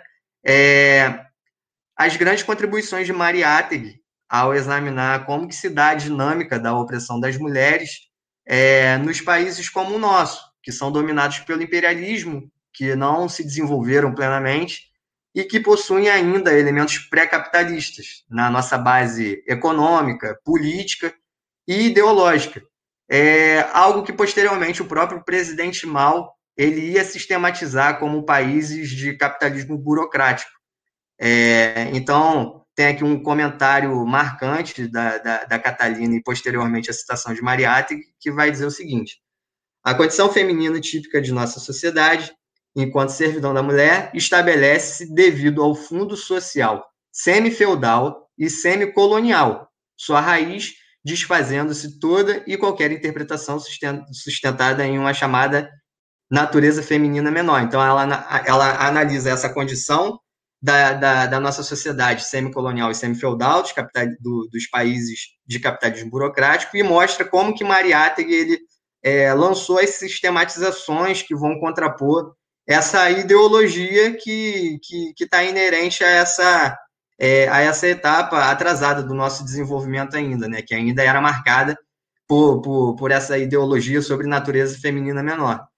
E, posteriormente, ela vai destacar que sobre essa base, Mariátegui passa a análise concreta das mulheres peruanas, pertencentes a diferentes classes, e faz uma descrição magistral das operárias. Então, a citação dele é a seguinte: se as mulheres se as massas juvenis são tão cruelmente exploradas, as mulheres proletárias sofrem uma exploração igual ou pior. Até há muito pouco, é, até há muito pouco, a mulher proletária estava circunscrita exclusivamente às atividades domésticas. Com o avanço do industrialismo, passa a competir com o homem proletário nas fábricas, oficinas, empresas, etc. Assim, vemos nas fábricas textos de alimentos, vasos, caixas, etc., que ainda que a mulher operária cumpra as mesmas funções que o homem operário, ganha sempre de 40% a 60% menos que o rapaz, ao mesmo tempo em que a mulher se educa para desempenhar funções na indústria, penetra também nos escritórios, comércio, etc., competindo, competindo sempre com o homem. As empresas industriais se beneficiam grandemente dessa situação, dado que obtêm uma, ba uma baixa apreciável dos salários e um aumento imediato de seus lucros. Então, ele lança aqui né, a, a, sistemática de como que se dá é, a inserção da mulher no, no, é, no trabalho é, produtivo, é, mas, ao mesmo tempo, como que essa, essa situação que o capitalismo cria, e especialmente a nossa situação de um capitalismo burocrático, faz com que a mulher ela seja duplamente explorada é, e de uma forma com que se reduza ao máximo as suas condições de, de subsistência. Né? É, então, aquela máxima que é lançada é, pelo marxismo, ela se faz presente, é, em, especial, especialmente também sobre a realidade latino-americana, que são os países do, dominados pelo imperialismo. É, e assim também, é, como ele marca sobre o caráter de classe, que também condiciona as mulheres. Ele, ele deixa marcado sobre as mulheres que desempenham um papel reacionário, né, as mulheres burguesas, e as mulheres que desempenham um papel progressista e revolucionário, nesse quadro é, de, de países como o nosso, em países semicoloniais. Então, as mulheres que vão desempenhar um papel revolucionário são as mulheres que compõem as massas proletárias, e as progressistas elas vão compor, em sua maioria, pelas mulheres que, que, que fazem parte da, da pequena burguesia, em destaque as que possuem a ocupação de professoras, assim como as mulheres que compunham as massas camponesas e as indígenas, que travam a, a sua luta é, direta contra a dominação é, semi-feudal do latifúndio e tal, que também está imbricado a, a, a, essa dominação do imperialismo. É, o presidente Mao ele tem uma, uma citação importante também, que vai ilustrar bem como que se dá essa situação em países de capitalismo burocrático, no quesito da, da exploração é, feminina e da opressão feminina como um todo. Ele vai deixar marcado aqui. Na China, os homens estão geralmente sujeitos a três sistemas de autoridade: autoridade política, autoridade do clã e autoridade religiosa. Com respeito às mulheres, além de estarem submetidas a esses três sistemas de autoridade, elas encontram-se ainda sujeitas aos homens, autoridade do marido. Essas quatro formas de autoridade, política, clânica, religiosa e marital, encarnam um conjunto da ideologia e sistema feudal patriarcal e constituem as quatro cordas grossas que amarram o povo chinês. E ele vai deixar marcado é, também né, que é precisa participação na produção e na atividade política para melhorar a condição econômica e política das mulheres. É, assim como foi levantado pela, pelas é, companheiras, é, numa, numa sociedade é, que, que vai desempenhar sua, sua função revolucionária no, no socialismo, assim, é necessário é, que se desenvolva a revolução em todas as esferas, a revolução Política, a revolução na economia, que vai lançar as bases para a emancipação material também, né? E principalmente uma revolução cultural. E nisso é interessante a gente examinar a, emancipa a emancipação feminina é, marcado por uma, uma revolução que contempla todos esses fatores, materiais, econômicos, políticos e principalmente cultural. Eu queria trazer alguns dados sobre a, a revolução cultural que foi empreendida na China, é, sobre a situação das mulheres em uma fábrica em Pequim, é, com os dados do, do economista Charles Bettelheim, que fez é, uma observação. É, nessa fábrica, das 3.400 pessoas é, que trabalhavam lá, 60% eram mulheres, é, e destaca que essas mulheres elas participavam dos comitês de gestão da produção da própria fábrica, em que eram desenvolvidos todos os planos que versavam sobre os interesses das próprias trabalhadoras, como, por exemplo, é, a jornada suplementar de descanso por mês. Destaca também que a partir do sétimo mês trabalhavam, as mulheres trabalhavam sete horas por dia ao invés de oito, é, destaca também sobre as é, mulheres que estavam que, é, em condição de é, gestante e posteriormente depois do parto, né? 56 é, dias de licença com o mesmo salário após um parto normal e 70 dias de licença caso houvesse um parto com complicações. É, destaca também que tinha intervalos suplementares para a amamentação do bebê até os 18 meses de idade e posteriormente até os sete anos de idade as crianças elas é, poderiam ser cuidadas em creches populares fornecidas pela, pelas próprias fábricas. É, então é muito interessante a gente ver como que na prática todas essas ações elas foram empregadas na revolução cultural para fazer de fato essa integração, né, é, da mulher na, na atividade política e principalmente econômica, para ela poder desenvolver todas as suas é, potencialidades. É, e outra, outra questão que eu também achei interessante demais é sobre a forma com que a luta feminina é abordada pela Catalina, é, numa perspectiva verdadeiramente revolucionária e proletária, é que ela destaca exatamente né, esse desenvolvimento ideológico, político é, e, e, pelas diretrizes do, do Partido Comunista, verdadeiramente de vanguarda, que vai desenvolver os princípios do centralismo democrático e que vai deixar, é, de fato, é, todas as, as táticas e as estratégicas de forma coordenada é, essa situação, né, para integrar todos os, é, os interesses democráticos da, das massas femininas e fazer com que elas, de fato, é, se integrem nessa luta e desempenham é, o seu papel histórico, né, de, de, de desempenhar também a revolução.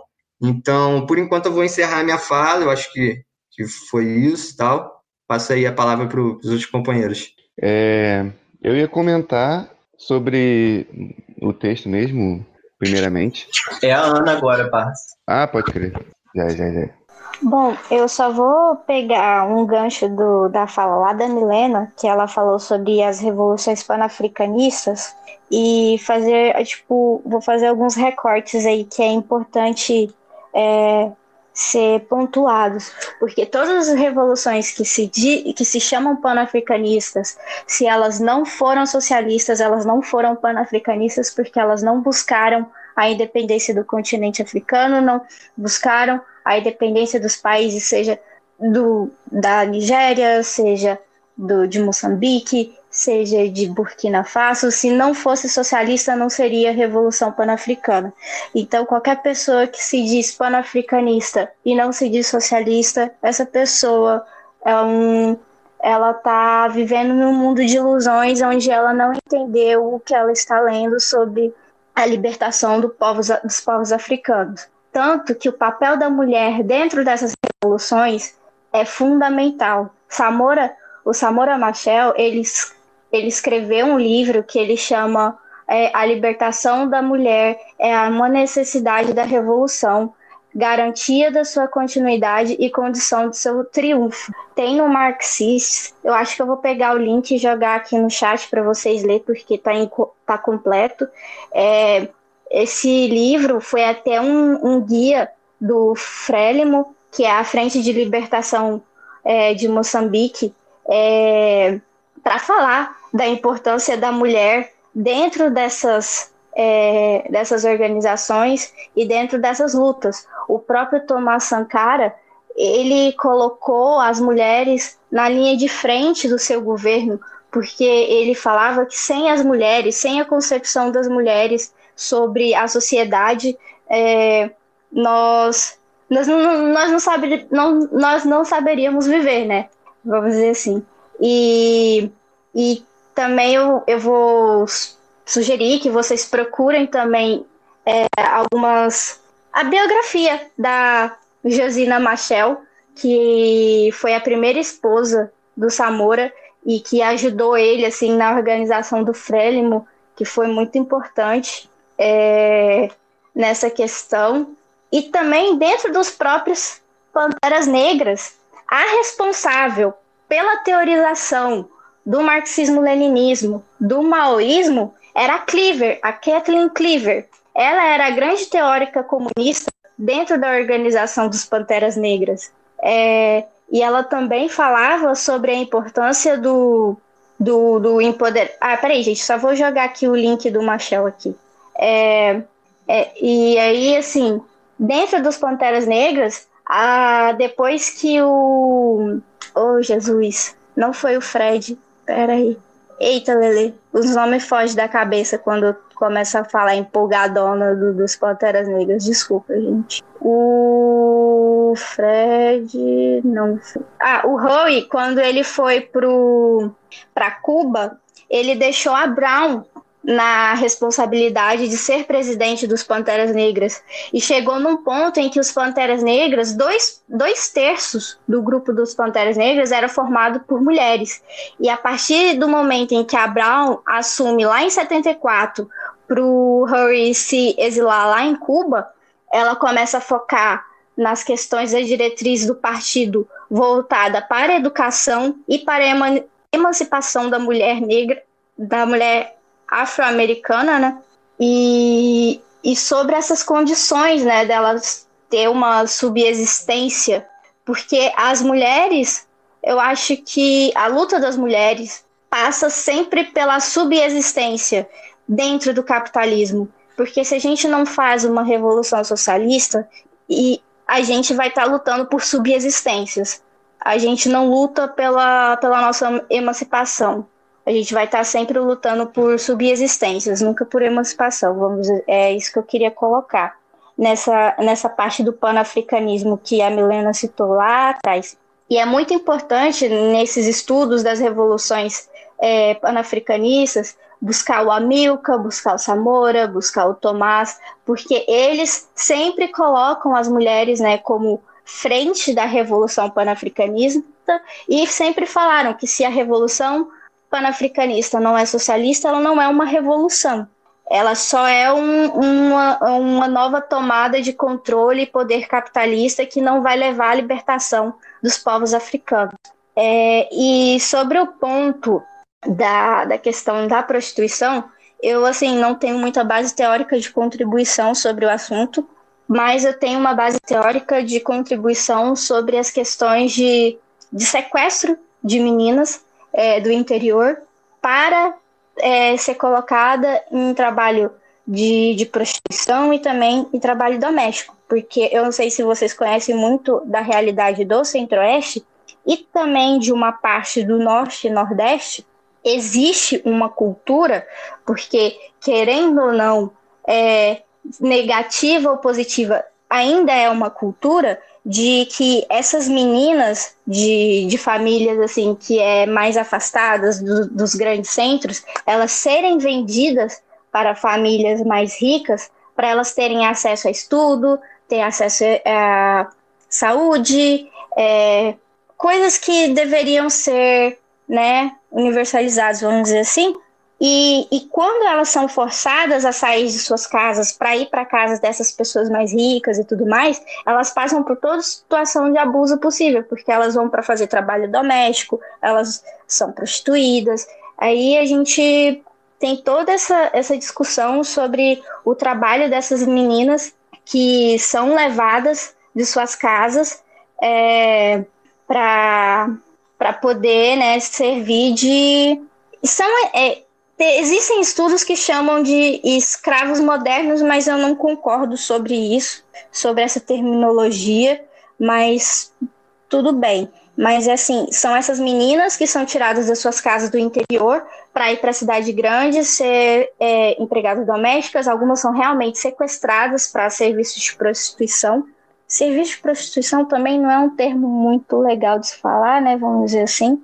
É, e colocam essas pessoas, né? Nessas nessas condições de vidas de, que são degradantes, porque elas passam por grandes humilhações, elas passam por privação da sua liberdade e, e também é uma questão que a gente precisa, né, estudar, que é esse sequestro, né, dessas meninas do interior para serem prostituídas, porque a gente discute muito sobre as pessoas em situação de prostituição, mas a gente pouco discute essas pessoas que são sequestradas para serem colocadas nesse, nesse mundo e elas não conseguem fugir, porque o tráfico humano é uma questão que é muito complicada no, no, nos dias de hoje, porque se você entra na situação de tráfico humano, você está completamente perdido na sua vida, porque você se torna refém de pessoas assim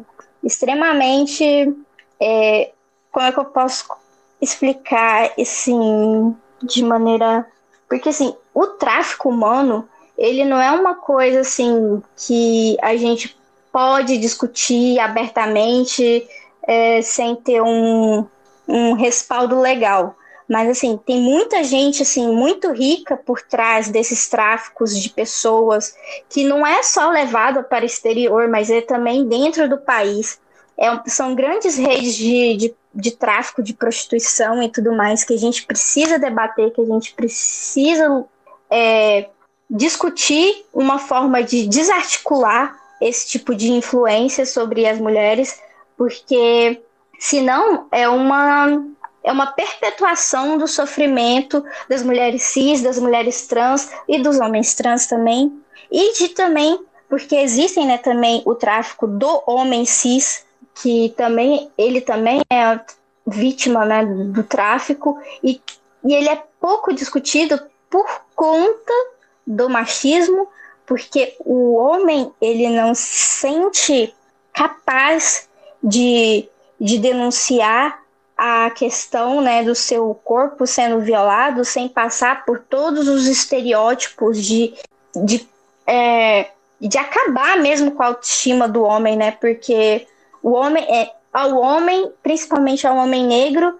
não é permitido se ter sentimentos, não é permitido sentir, não é permitido se expressar enquanto ser humano, enquanto pessoa com sentimentos. Então a gente tem esse problema também do tráfico humano quando se trata do homem cis por conta, né, do machismo.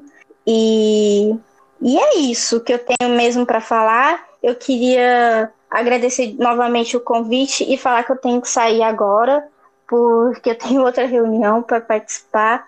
E novamente, muito obrigado pelo, pelo convite, pelo espaço. Pretendo né, participar de, algum, de outras reuniões, mas assim, quando tiver mais de boas assim também. E é isso, gente. Eu sou meio confusa para falar, às vezes. Qualquer coisa, tamo aí. Eu deixei o link do, do Samora para vocês lerem sobre a questão feminina na Revolução Panafricanista, principalmente dentro do Frélimo, que é muito importante de conhecer e de entender como essa organização atua até hoje. E, e é isso aí, galera. Muito obrigada mesmo. E é, tamo junto aí. Se precisar, é só chamar. Obrigada pela participação, Ana. Sou eu agora? É, eu ia falar primeiramente sobre o texto, sobre o começo do texto, como ele fala, é, a Catalina fala, né, que o, é, o direito romano ele, ele desenvolveu, vamos dizer assim, entre aspas, né, o, é, desenvolveu as concepções que existiam em relação a, ao lugar da mulher no, no direito hereditário e tudo mais, é, e falar que é, no direito, o direito ocidental, no geral, né, no mundo, no Ocidente, ele se baseia muito no direito romano e germânico, exatamente porque ele circunda a esfera é, da defesa da propriedade privada. Tá? É, e o próprio direito fala isso constantemente, sem vergonha mesmo e tal. É, não precisa nem fazer uma análise muito profunda e tudo mais. É, E eu ia dizer também sobre é, falar que comentar, né, sobre é, como esse texto ele é, em poucas palavras, em poucas páginas assim, ele deixa claro como é, a opressão da mulher está relacionada com a propriedade privada e com o trabalho assalariado, né? Como colocou o Natan na questão lá da China, da Revolução Cultural e tudo mais. Na Revolução Cultural na China, existiram, exist, é, tipo, existiam é, iniciativas econômicas é, das massas, principalmente das mulheres. É, tipo, a mudança, a mudança ideológica da sociedade não é simplesmente uma mudança nas ideias. Também é uma mudança nas relações sociais, uma transformação né, nas relações sociais é, de produção, né? Então, na Revolução Cultural, é, existia assim, sei lá, os dirigentes e os dirigidos dentro da produção, é, e existiam ainda é, operários que trabalhavam e mulheres que é, ficavam em casa, não estavam é, é, adequadas, vamos dizer assim, à produção, não estavam integradas à produção, e, e muitas das vezes essas mulheres que trabalhavam em casa, às vezes elas até eram operárias, mas trabalhavam em casa por mais tempo, assim, no, no dia, elas tomavam iniciativas econômicas de, é, é, de realizar indústrias, né, de realizar empresas cooperativas que falavam que eram as empresas de rua, para poder produzir elementos, elementos fabris mais simples, como chave de fenda e tudo mais, essas coisas, né? É, aqueles elementos que você, tipo, faz ligação direta de carro e tal, sabe? Tipo, negócio de bateria, essas coisas. Elementos fabris mais simples, no geral, né? E essas cooperativas de rua iam crescendo e elas se tornavam propriedade de todo o povo. A questão, uma questão interessante dessas cooperativas de rua é que muitas das vezes, principalmente nas cidades mais avançadas ideologicamente, é, as cidades mais revolucionárias e tudo mais, elas é, até socializavam o próprio trabalho doméstico, né? tirando é, pela primeira vez na história, de uma maneira significativa, esse encargo é, que é colocado em cima do, dos ombros das mulheres, é, fazendo com que ela fique dependendo vários momentos do seu dia nessa tarefa que é completamente improdutiva, como o próprio Engels fala. É, e esse, te esse texto, né, logo no começo, assim, ele fala bem, bem simplesmente né, como o fato de que a gente tem que vender força de trabalho, ou seja, um elemento que vem da existência da propriedade privada, é, o mercado de trabalho e tal, a propriedade privada e o capitalismo, né, o trabalho livre, não a servidão e a semi-servidão que a gente tem no campo brasileiro hoje, é, como esse elemento do capitalismo, é, é, ele faz com que não só continue existindo o patriarcado, mas ele se aprofunde de maneira diferente, sabe?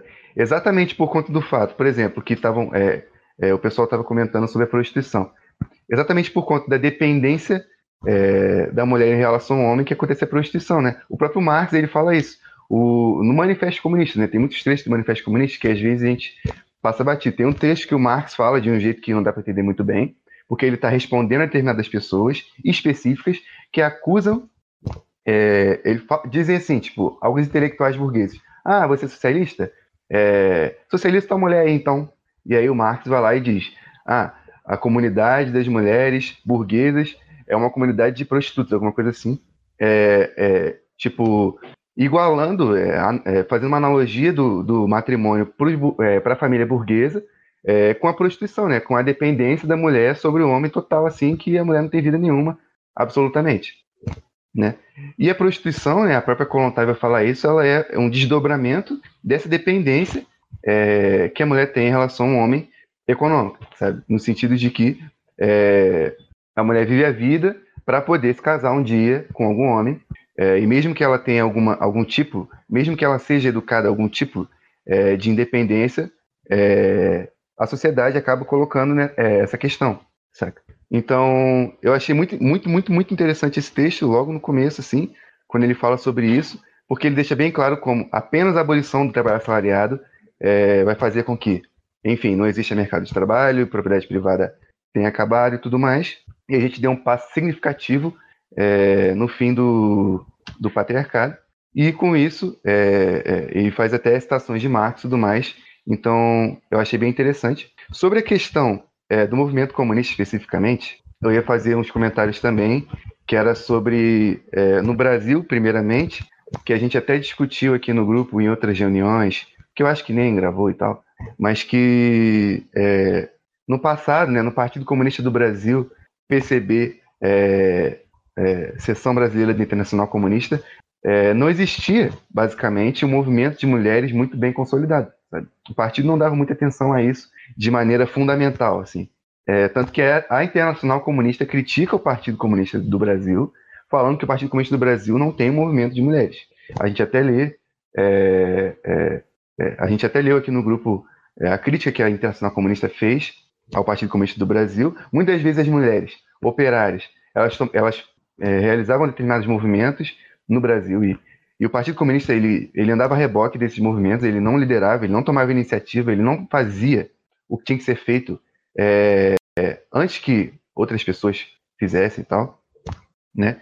É, uma, é, uma coisa que no, na reconstrução revolucionária do Partido Revolucionário no Peru, no PCP, na década de 60, na década de 70, na década de 80, já foi diferente, né? E foi diferente numa questão bem específica. É, as mulheres indígenas, né, que eram a base do, do Partido Comunista do Peru, e que hoje são a base também, né? É, apesar dele, dele ter sofrido as derrotas lá e tal, o, o, a política do Partido Comunista do Peru de derrubada do Estado, de tomada do poder, né, derrubada do Estado semicolonial, derrubada do semifeudalismo, consequente, derrubada do poder instituído do patriarcado é, no Peru e tal, como ele foi colocado, o patriarcado colonial, da, desde lá da Espanha e tudo mais. É, isso teve uma é, tão grande, tão grande, é, é, é, tipo assim, perdi a palavra. Tipo, ah, as mulheres elas apoiavam muito, a, a, enfim, a política do Partido Comunista do Peru, especificamente no ponto de derrubada do Estado, especificamente no ponto de tomada do poder, e elas viam especificamente nisso a questão é, que ia resolver os problemas delas, né?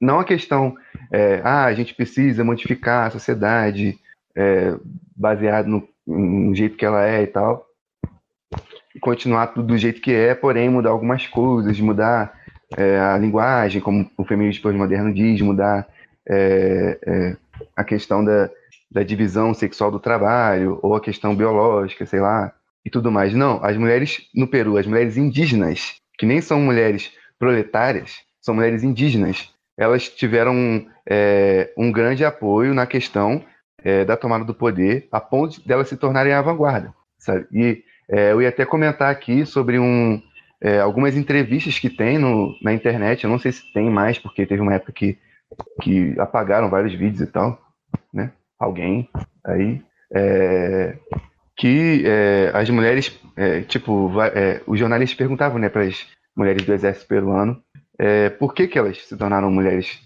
do exército peruano assim e tal, sabe? Por que, que elas decidiram fazer parte do exército peruano? Qual foi o, a causa disso?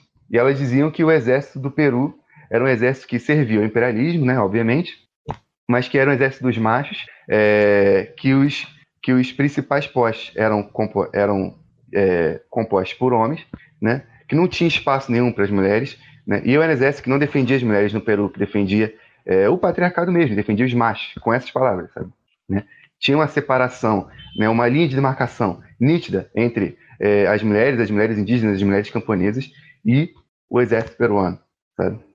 é, algo diferente do que, foi, do que aconteceu no movimento comunista no Brasil, pelo menos até a década de 70. É, eu ia comentar um pouco sobre, sobre a libertação da mulher na Coreia. É, a gente, quando a gente escuta da Revolução Coreana, né, a gente fala muito do, do Kim Il-sung e tal, o Kim Jong-il, que posteriormente liderou a Revolução, mas a mãe do Kim Jong-il, a Kim Jong-suk, é, ela foi uma grande heroína da Revolução Coreana. Tem na, é, é, naqueles canais de, de, revolução, de que falam sobre a Coreia, né, no, no YouTube, um documentário coreano é, legendado sobre a Kim Jong-suk, de uma hora, se não me engano, bem interessante. A Kim Jong-suk, é, ela vai fundar praticamente o Exército Popular na Coreia, a partir da fundação é, é de organizações de mulheres, né, na Coreia, as mulheres elas eram escravizadas sexualmente pelos, pelos pelo exército japonês. É, as mulheres coreanas elas eram enviadas para o Japão e tal, como troféus e tudo mais. É, inclusive, essa questão na Coreia foi uma questão bem, bem profunda, assim. é, até em relação a outros países que foram invadidos do, durante a Segunda Guerra, que eram coloniais, coloniais de fato, não semi-coloniais, é, antes desse período e tal. Essa questão na Coreia foi bem profunda, até em relação aos outros países, né? A própria Kim Jong-suk, ela vai participar da, da construção, é, o começo né, da construção do socialismo, é, a construção da primeira Associação de Mulheres Democráticas da Coreia. A Kim Jong-suk ficou famosa porque ela, nas palavras coreanas, ela ensinou os homens a costurar e as mulheres a manusear a sua arma. É, lembrar também de outras heroínas da Revolução Coreana, é, como a An Yong-ai, que era filha do Partido do Trabalho da Coreia e tal, a Jo Sung-ok, que foi uma mulher que ficou famosa porque ela estava muito, muito ferida. A Kim Jong-suk também estava muito ferida durante a Revolução Coreana e ela acabou falecendo depois que a Revolução havia sido vitoriosa. A, a Jo Sung-ok, ela é, carregou um, um, uma bomba na própria mão quando ela estava ferida e é, se suicidou né, no, é, no ataque ao inimigo como uma, uma última tarefa a ser realizada. É, tem outras também, como a Tyson Rui, é, primeira aviadora da Força Aérea Coreana e tal. Mas é, eu destaco a Kim Jong-suk, que é, deu à luz ao Kim Jong-il, que deu à luz à Coreia e ao exército coreano, o exército coreano lá no Monte Paektu, que é o monte sagrado que não só foi importante na Revolução Coreana, mas foi importante em toda a história da Coreia, porque ele separa a Coreia das, das grandes nações que tem, tipo a Rússia, tipo a China e tal. É, no Brasil, durante a Guerrilha do Araguaia, a gente, também, a gente também teve mulheres que foram heróicas. Eu queria destacar uma mulher que me tocou quando eu estava virando comunista e tal, que é a Maria Dina. É, durante, durante a tortura dela, é, ela não respondeu nenhuma das perguntas, né? Ela foi morta por causa disso. E ela ainda cuspiu na cara é, do seu algoz, que era o Major Curió. Inclusive, o Major Curió deu uma, uma é, ele falou, né, que sofreu uma cusparada da, da Dina Elza. É, por enquanto era isso. Eu ia falar um pouquinho do liberalismo e tudo mais e tal, mas eu acho que todo mundo já falou, né? É, a questão do, do, feminismo liberal e tal, como ele entende essa questão da, da, da libertação da mulher no sentido individual da coisa, é, e geralmente no sentido formal, né? No sentido é, é até é, um liberalismo mais avançado, né? não pensando na questão ah, o machismo no sentido genérico assim, mas no sentido tipo de libertação mesmo, né? É, tem a linha também do feminismo radical, que eu acho que também já, já foi citada, sobre a questão do, da divisão sexual do trabalho e tal, né? Em contraposição à propriedade privada. E é importante que isso seja dito, sabe? Porque tem muitas pessoas que se dizem marxistas e tal, e e acabam caindo nessas, nessas teorias e tal. É, mas era isso, basicamente, que eu ia falar, né? Se alguém tiver mais alguma parada para comentar depois e eu quiser falar mais alguma parada, eu falo. Agora se eu posso falar? Acho que tinha alguém na minha frente ou não. Não tinha nenhuma outra, nenhuma outra mão levantada, não. Acho que é você mesmo. Então já vou falar. Eu só, já que o Pedro falou, né, de mulheres assim, de grandes mulheres, ele até citou que mulheres guerrilheiras e tal também, acabei me lembrando de, de uma mulher, né? Uma mulher que. Uma brasileira que lutou na, na guerrilha, ela era da LN. E essa mulher é uma das mais inspiradoras, assim, para mim. É uma das mulheres que mais me inspira é, todos os dias. E, então, e o nome dela é Isilda Xavier. Ela não só foi segurança do Marighella, braço direito, mas também quando ela foi torturada, ela não abriu a boca para nada. E assim, todas as vezes que ela era extremamente torturada, ela lembrava do, do Marighella. Ela, se, se ela falasse alguma coisa, ela ia se sentir traindo ele. Então ela aguentou até o fim todas as torturas, sobreviveu, no caso, é, ficou com sequelas, no caso, problemas no joelho, por, acredito que por conta do pau de arara, mas ela também sofreu outras torturas bem fortes, bem profundas, e mesmo assim nunca abriu a boca. E também Yara Yaverberg, que foi uma mulher assim que, para mim, foi uma de maior assim, destaque durante a ditadura e durante a guerrilha, que, que foi uma mulher que é, sempre acreditou na revolução até o fim. Era uma mulher que ensinava o Lamarca, apesar de muitos falarem dela assim como é, amante do Lamarca, algo assim. Ela ensinava o Lamarca sobre marxismo, ela cuidava do Lamarca nesse quesito. E apesar de ter alguns problemas, ela lutou até o fim pela, pela, pela ditadura, pela guerrilha e pela revolução contra a ditadura. Foi, acho que é hoje tão, saiu até um documentário no YouTube sobre ela, que é a busca de que a morte dela não foi suicídio, que sim, ela foi assassinada pelos militares. Então, assim, são duas mulheres que eu lembrei. Eu acredito que a importância da mulher na, na guerrilha e na revolução seja crucial, como foi dito durante o grupo de, durante toda a reunião. E assim, é, eu só queria mesmo era lembrar dessas duas grandes mulheres, mulheres brasileiras, mulheres que acreditaram até o fim da revolução e foram até o fim, não traíram seus ideais. É só isso mesmo. É, alguém quer fazer mais alguma consideração final? Alguém quer fazer uma, alguma fala antes da gente encerrar?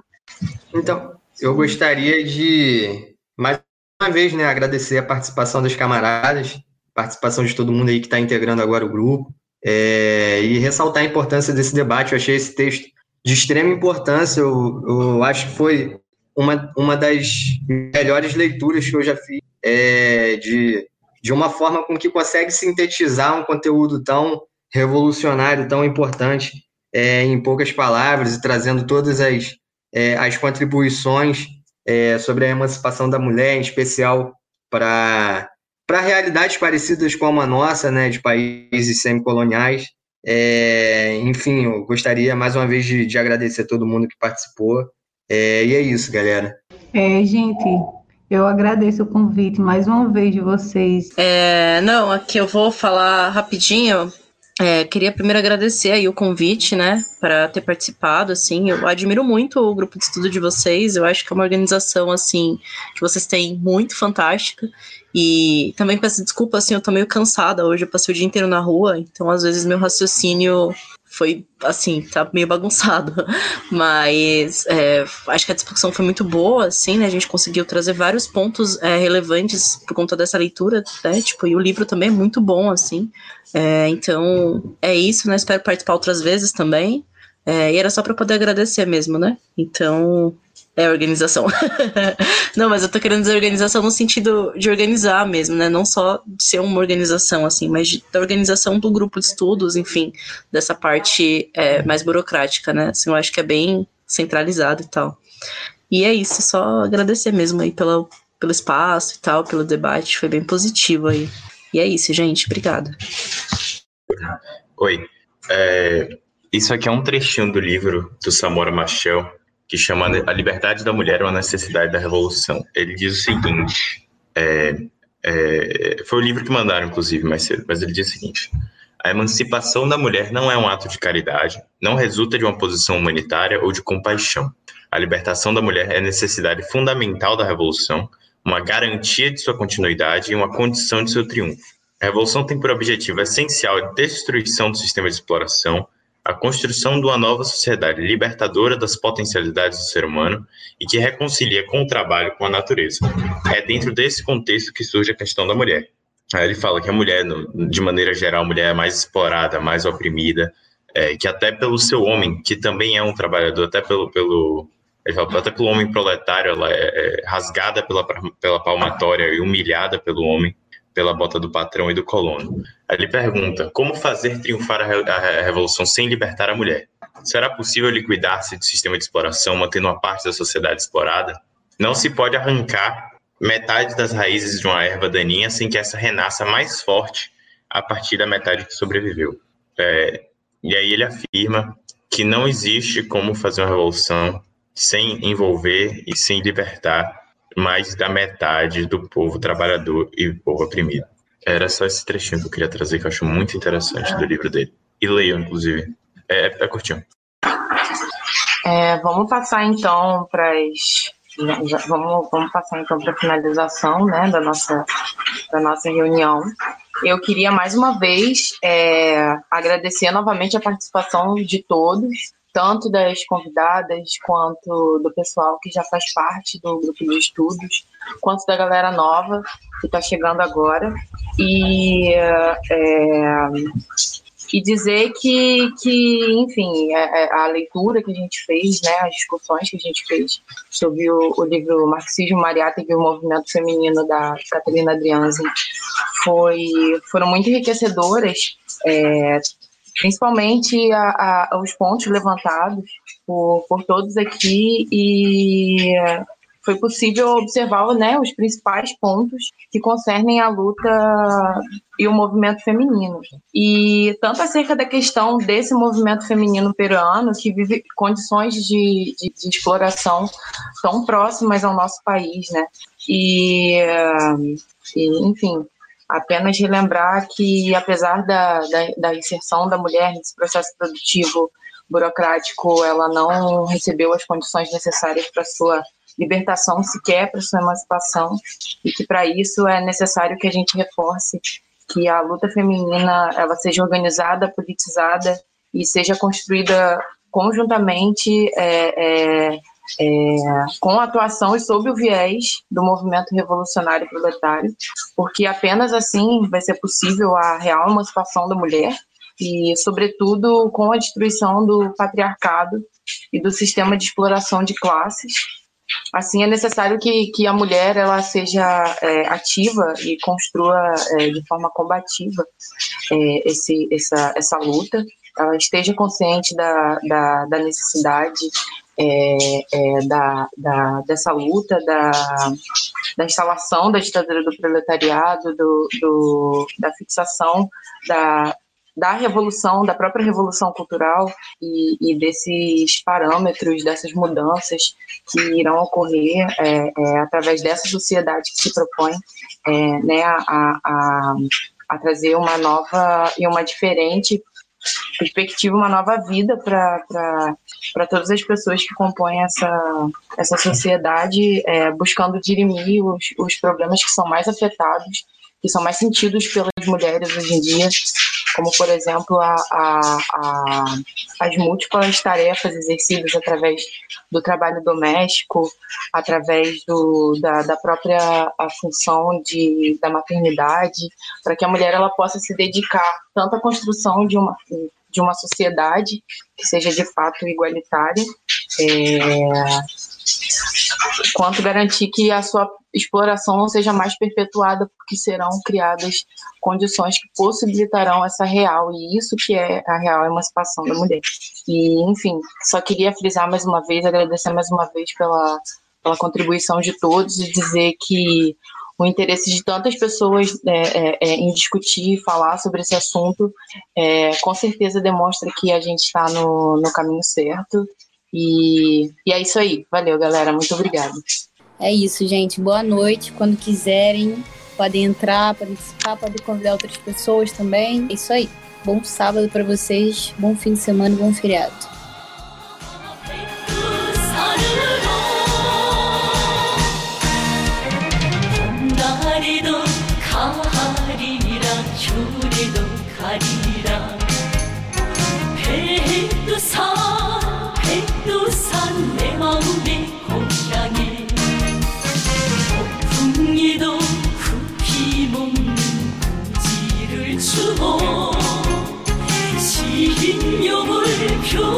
sürür